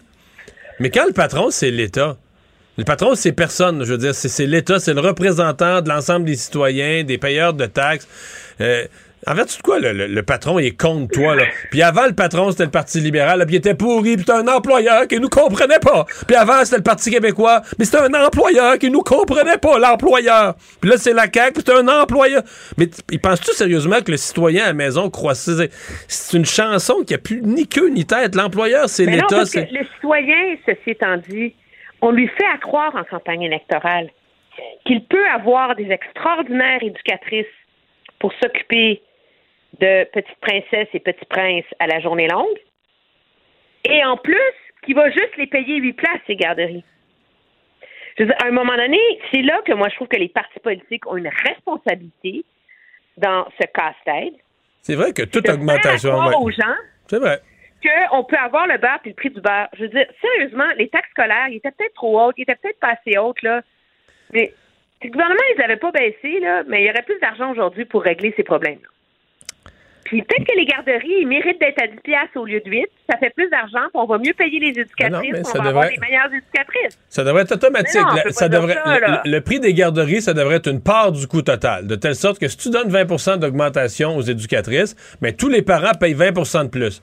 Fait que les parents, quand sur le bord du trottoir le matin, ils font leur intéressant puis ils disent à nos journalistes, Ah, nous, on appuie nos éducatrices. Ça aurait un sens. Ça voudrait dire, moi, je suis prêt à sortir un peu plus de ma poche parce que là, les parents disent, on appuie nos éducatrices. Je comprends. Ça va te coûter le même prix. Toi, toi, tu payeras même pas, tu payeras pas une scène de plus sur l'augmentation de salaire spectaculaire que tu es prêt à consentir. Fait que si comme parent, tu es sérieux, bon, moi, tu paierais, tu paierais la part, là, on aurait quelque chose. Ben oui. Parlons, euh, parlons de vaccination obligatoire, euh, mais cette fois au niveau municipal. On a parlé au fédéral, provincial, mais au niveau municipal, ça fait jaser aussi parce que euh, Denis Coderre et Valérie Plante n'ont pas, euh, ont pas, pas le même avis sur le sujet. Denis Coderre, lui, est pour cette vaccination obligatoire, alors que Valérie Plante dit, ben, il faut pas politiser le dossier. Mais Emmanuel, je veux dire quelque chose d'épouvantable. J'espère que tu es bien assise. Je pense, Oui, je suis assise. je pense que c'est de la part de M. Coder de l'opportunisme politique. Non! Oh. Écoute, Parce que lui, il est pas maire, puis lui, il peut dire n'importe quoi, Non, ça n'engage à rien, puis de mais toute façon, pas- l'école bleue, ils voteront pas pour lui. Ouais, mais c'est pas dire n'importe quoi. Mais je veux dire, il sait que là, la population euh, est vraiment furieuse contre ce qui s'est passé hier. La majorité silencieuse veut la vaccination obligatoire, etc. Et il fait le calcul que là, il a pris quelques points derrière d'un sondage. Ça, il prend une espèce de game changer. Ça a marché pour Justin Trudeau. Fait que moi, je le. Je, pense pas que M. Coder a étudié dans le fin détail les enjeux de santé publique. Je pense que c'est de l'opportunisme. Mais peut-être je me trompe, hein? Mais c'est c'est intéressant parce que si tu le regardes stratégiquement, depuis le début de la pandémie, les gouvernements, peu importe le palier, s'en sont toujours remis, en tout cas au, au Québec, là, les villes, les le gouvernement provincial, aux recommandations du bon docteur Arruda. Là, tu as un politicien qui dit Savez-vous, là, le docteur Arruda, c'est pas lui qui est premier ministre, là. C'est pas lui qui est maire. Moi, je suis tannée, on va vacciner tout le monde. Puis là, c'est certain que Valérie Plante peut l'accuser de politiser le débat. Il y a quelque chose de sain dans le fait de dire que, écoute, là, c'est le gouvernement qui décide, puis le gouvernement, il a le droit de décider, ou le maire, ou whatever, que là, c'est fini les folies. C'est ce que Justin Trudeau a fait, là. Ben, d'un, c'est ce que Justin Trudeau a fait, mais il l'a fait beaucoup plus habilement, parce que quand tu regardes la manière dont c'est mis en œuvre du côté du fédéral, tout a été fait pour gagner l'adhésion des centrales syndicales. Donc, et, et ils ont développé ça en négociant avec eux. Ils ont été très habiles. Ils ont fait la, ils ils l'ont annoncé la veille de la campagne. Et ils ont négocié pendant un mois et demi. Une genre de formule, puis de mise en œuvre, là. Donc, faut que tu aies ton statut, puis là, mais tu as un deux, semaines de plus pour confirmer. Puis après ça, c'est juste une dose, puis tu montres la preuve de ton rendez-vous, puis le lendemain de ton rendez-vous, tu vas voir ton gestionnaire, puis nanana. Ils ont tout mis en œuvre pour avoir l'adhésion des centrales syndicales. Donc, ils n'ont pas de fronde. Donc, si M. Coder veut nous expliquer comment lui, il réussira, là, face Ouais, mais- au col bleu en particulier, là où M. Dubé a échoué face au milieu de la santé, j'en serais ravi. Je vais te le dire, ce qu'il va Moi, répondre. je pense que c'est pas par là que pourquoi tu Ouais. vas te répondre qu'il n'est pas maire puis qu'il n'y a non, pas non, non, non, non, ce qu'il va répondre. Mais non, il va répondre que lui, il les a déjà contre lui, les syndicats. Les pompiers ont déjà appuyé Valérie Plante. Puis il va dire que si Valérie Plante, elle, ne préconise pas la vaccination obligatoire, c'est qu'elle est otage. Elle a eu l'appui des syndicats, puis elle est otage des syndicats. Elle a plus les mains libres, elle a les mains liées avec des. Elle a les, les mains liées par des Ah, appuis oui. syndicaux. Mais moi, je pensais à ça aujourd'hui, puis tu sais quoi? Puis j'ai pensé à ça en écoutant ta chronique avec euh, Julie Marcoux à euh, LCN. Je ne vais pas nous autoconverger, là. Mais je commence à me demander si en bout de ligne, la vaccination obligatoire, elle ne viendra pas des employeurs qui vont dire cette année. C'est ce qu'on voit aux États-Unis, c'est qui est Ah le oui. pays de la, du refus de vaccination, là. Et à un moment donné, les employeurs s'en vendent pas sur la place publique, là, de dire qu'ils s'en vont tordre le bras de leurs employés, là. Mais ils le font dans les faits au Canada. Et à un moment donné, c'est par là que ça va passer. C'est par la bande, ce qui évite les affrontements délirants où des centrales syndicales sont obligées de faire un show, puis un bras de fer, puis whatever, puis où ça se règle derrière des portes closes, où tu as un patron qui dit regarde là, qui trouve une formule qui fonctionne avec le syndicat, qui est légitime, puis où on y arrive comme ça. Et moi, je, je commence à me demander si la voie de la vaccination obligatoire ou de la vaccination à des taux qui permettent de mettre fin à ce cauchemar ne passe pas par le secteur privé où finalement ça se passe un peu plus rationnellement, tu sais. Peut-être euh, à suivre, mais chose certaine, aux États-Unis, ce qui est drôle, c'est que les mêmes citoyens, si ça venait du gouvernement, une obligation vaccinale, ils crieraient au complot. Mais quand ça vient de Walmart, ils trouvent ça bien correct, puis ils vont se faire vacciner. Les employés de Wal- Walmart partent, puis ils vont se faire vacciner. Ah ben oui, c'est ça. Hey, merci Emmanuel, demain. Salut! Bye. Ce segment est aussi disponible en vidéo sur l'application Cube ou le site cube.ca.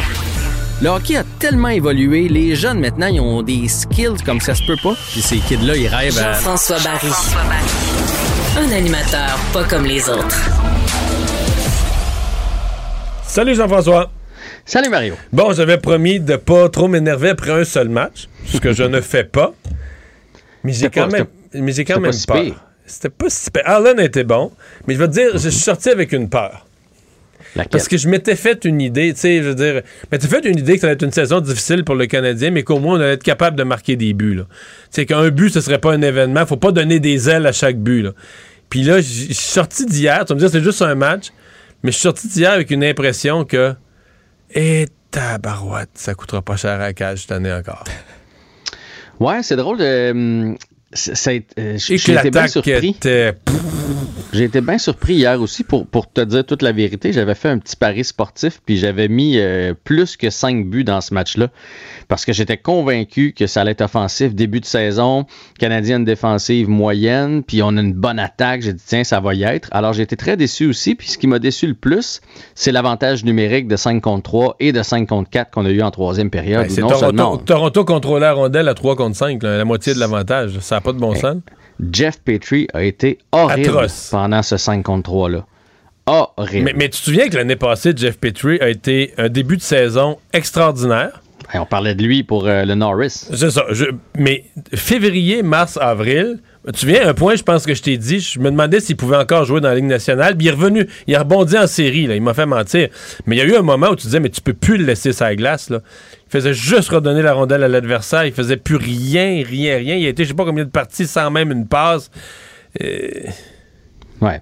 Mais écoute, c'est un match. C'est un match. Euh, je, pense que le Canadien va déjà rebondir ce, euh, soir, Moi, j'ai rarement vu, puis là, je, sais qu'il est tout jeune, mais deux, euh, deux performances ordinaires de la part de Suzuki depuis qu'il est à Montréal, puis, qu'il a le, le, rôle de premier centre, pas quand il jouait ça à 4 là, à ses débuts. Hier, il était ordinaire. Hier, il était, ouais. Toffoli était atroce. Ben, c'est ça. Toffoli était euh, pitoyable hier, Suzuki correct, puis Caulfield, ben là, on a vu que ça demeure un jeune hein, dans cette ligue-là. Mais je pense que les gars vont rebondir ce soir. En fait, pas je pense. Le Canadien, puis là, vous allez dire, il capote ben raide, c'est le deuxième match de l'année, ne peut pas perdre le match de ce soir. C'est quand même de bonheur sur, le peut pas. ne peut pas perdre, oui, mais c'est parce que c'est Buffalo, là. Parce, là, c'est Buffalo. Puis, tu sais, si tu veux tailler une place en série, il y a des points qui traînent sur la table. Euh, contre certaines équipes. Il n'y en a pas beaucoup dans la ligue, là, mais Buffalo fait partie de ces équipes-là. C'est épouvantable à Buffalo. L'alignement, tantôt j'ai ressorti ma revue là, de hockey pour essayer de voir c'était qui les joueurs dans cette équipe-là. Il n'y a rien. Il n'y a rien du côté de Buffalo. Fait que le Canadien n'a pas le droit d'échapper ce match-là. Le peu qu'il y a sont malheureux d'être à Buffalo. En plus, puis tu sais, c'est parce que là, samedi, c'est les Rangers de New York là, qui s'amènent euh, à Montréal avec une, une, belle équipe. Puis Lafrenière va venir jouer ici pour la première fois. Puis il va avoir. Fait qu'il faudrait pas partir la saison 0-3. Là. Fait que le Canadien doit absolument rebondir ce soir. Et je, m'attends honnêtement à ce que le Canadien ressorte mieux. Un nouveau euh, gardien? Nouveau gardien. Euh, on va y aller du côté positif, c'est-à-dire que c'est la première fois qu'un Québécois va être devant le filet pour, pour un partant euh, depuis José Théodore. Ça fait quand même longtemps, là. donc Sam ah, Montembeau. Ouais, moi aussi j'étais surpris. C'est vrai, c'est vrai. Ouais. Fait que ça, c'est une bonne nouvelle. Donc Sam Montembeau qui va être devant le filet. La mauvaise nouvelle, c'est que Sam Montembeau, c'est pas un gardien établi dans la ligue. hier, quand je vous disais le Canadien est vraiment plus faible devant le filet, l'année passée, on aurait eu Price hier et Allen ce soir. C'était pas un enjeu. Tu, ne pouvais pas dire eh, j'espère qu'il va être correct. C'était même pas un enjeu. On savait que ça allait être fiable devant le filet. Là, Sam Montembeau, puis là, je sais pas, parce qu'un Québécois qu'on n'a pas le droit de le dire, sa fiche dans la Ligue nationale en 19 matchs, c'est 9 victoires, 8 défaites, puis 3 autres défaites en prolongation, une moyenne de 3,20 et de 892 de pourcentage d'arrêt. C'est pas un vrai gardien numéro 2 dans la Ligue nationale. C'est un 2,5. C'est un gars qui devrait se promener logiquement entre la Ligue nationale et la Ligue américaine. Mais il peut avoir une nouvelle confiance avec le Canadien. Euh, ben, je m'en allais là. des gardiens, c'est la position. il y a quelques gardiens fiables dans la Ligue nationale de hockey, année après année, il répète, mais sinon, la majorité, ça a des bonnes passes. Après ça, ça s'éteint. Après ça, ça revient. Euh, fait que bon, tant mieux parce que c'est. Lui, il doit être motivé là, quand même. Il me semble qu'il va être euh, tout feu, tout flamme. Là. Il va être motivé. C'était supposé être un gardien d'avenir dans la Ligue nationale de hockey. C'est une grosse pièce d'homme. Fait que, puis, tu sais, en Floride, bon, il y avait une défensive très poreuse en avant de lui. Il a été bon dans le match hors concours avec le Canadien. Alors, je ne, je ne lui souhaite que du bien. Reste que ce soir, c'est le point d'interrogation. Tu sais, si tu me dis, penses-tu que les Sabres peuvent gagner ce soir? il y a une Hmm. seule place où je vois qu'il pourrait gagner, c'est si jamais il fait pas le travail puis qu'il donne un ou deux sapins, puis là, oh, à Colin, soir, ça se euh, se met à glisser. Là. À soir, là, ça me prend combien? 8 TV? 7, 8? Ouais, ben c'est drôle parce que j'ai pensé à toi. Parce que je suis curieux stock- de voir, Dan- je suis curieux de voir Dano et Kotkaniemi dans dans d'autres uniformes. Ben c'est ça. Donc, Kotkaniemi avec les Hurricanes ce soir contre les Islanders. Puis j'ai comme l'impression, moi, qu'il va en scorer un. On l'a Ah. placé à, à la gauche de Sébastien Ao. Ben, Kotkaniemi a toujours eu des bons débuts de saison. C'est après Bon. là, que ça s'éteint des fois. Fait que après ça, on a Dano qui commence euh, à, Los Angeles contre Vegas. On souhaite beaucoup de succès à Philippe euh, Dano. Il retrouve déjà Vegas quand même. Euh, Ça fait pas si longtemps qu'il les a Mhm. affrontés en série de la Coupe Stanley. Euh, je pourrais te parler de T-Eagles qui affrontent les Buccaneers de Tampa Bay. Je suis Est-ce au que tu courant. donnes une- Ouais. Tu vas-tu coucher tard, Mario? Parce que ça commence ouais, tard. c'est ça, je l'ai- ben, peut-être Ben, pas. mettons là. que ça va bien. là, Ouais, pour tes si ça va bien, si, si ça va bien, ça, ça veut dire que si on est encore en possibilité de gagner au quatrième quart, je vais être debout. Ben là, ça, pas se peut je, ça se peut que je me couche à la demi, là, que ce soit à 28 à 0. Là. T'as-tu dit on? Mon Dieu, je pensais pas que c'était c'était viscéral comme Ouais. ça. Donc- Ouais, ouais. Mais, Mais est-ce qu'ils ont une chance, tu penses? Est-ce que parce que Ben, Tom chance? Brady, ça roule là, depuis le début de l'année. là, Je pense de pas qu'ils ont une chance, Aujourd'hui, euh, il y avait les experts de la, les experts de la Ligue disaient qu'est-ce que ça prendrait aux Eagles, là? Mhm. Essentiellement, il faudrait que tout aille bien, là. Euh, que Jalen. Jalen Hurts, quand même le corps arrière, le jeune corps des Eagles, a des étincelles magnifiques. Fait que s'il fait plusieurs passes spectaculaires, s'il réussit à courir une coupe de fois, mais courir contre Tampa Bay, c'est quasiment impossible. C'est une défensive contre la course, une des meilleures, pas de la saison, Mhm. pas de la Ligue, des, des- mettons, une des meilleures de la Ligue des dix dernières saisons. Là. On parle, on parle toujours de Tom Brady, là, mais ça cache, c'est pas Brady qui a gagné le Super Bowl. C'est une machine de football complète. Ben, c'est une machine de football complète, incluant un corps arrière talentueux. là. Mais. Ouais. Bon, ben écoute, on va te souhaiter que tes Eagles fassent un bon bout de chemin. Après ça, ben, il y a le cinquième match entre les Dodgers et les Giants. Euh, toutes les, les autres équipes euh, sont qualifiées là, pour euh, le carré d'as. Il manque juste cette série-là. Donc, ça se joue ce soir du côté de San Francisco. Puis, euh, je vais juste vous glisser un mot aujourd'hui. Brady Ketchuk a signé 7 ans, 57,5 millions avec euh, Ottawa. C'est une grosse pièce euh, Moi, la veille- importante. à La veille, on disait qu'il jouerait pas de sitôt, puis finalement, oups, entente miracle la dernière minute. Hey, merci Jean-François, à demain. Salut, à demain. Le remède à la désinformation. Mario Dumont et Vincent Dessureau. Cube Radio. Cube Radio.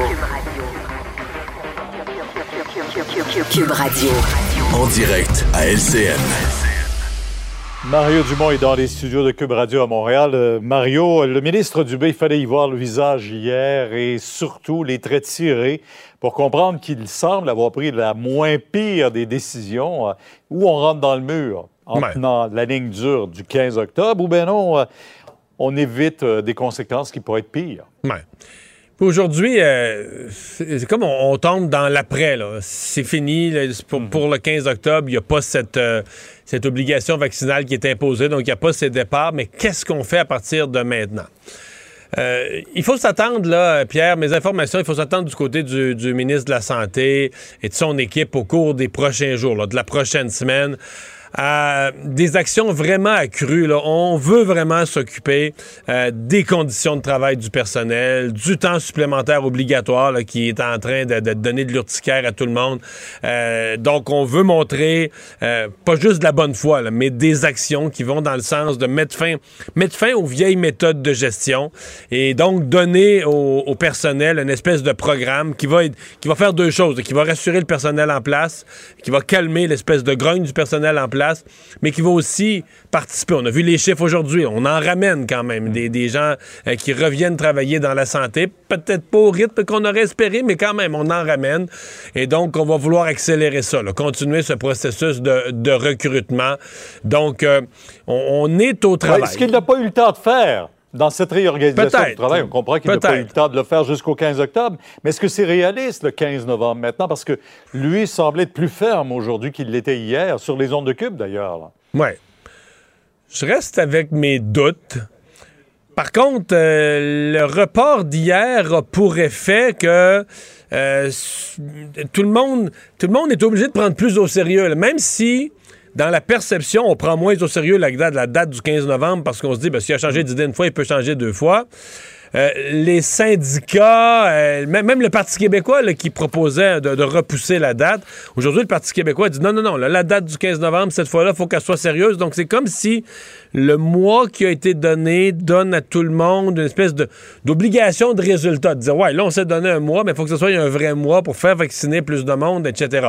D'ailleurs, Pierre, euh, un des enjeux qui est en négociation, il faut que ce soit réglé d'ici lundi matin, là, les, les- les trois tests. Pour les, les personnes non vaccinées, les trois, trois tests par semaine, c'est quand même pas rien. Est-ce que ces tests-là vont se faire Pas de- agréable non plus. en, non, non, mais en dehors des heures de travail. Dans- en d'autres termes, est-ce que l'employé, c'est une grosse différence, là. Est-ce que l'employé se présente à son travail en même temps que son voisin vacciné? Et là, lui se fait tester pendant que l'autre euh, fait du travail, va donner une piqûre. déjà au boulot. Oui, déjà au boulot, va donner une piqûre, un bain, changer un pansement, changer une couche, peu importe. L'autre est en train de se faire tester, donc il n'est pas encore au travail. Et ce que je.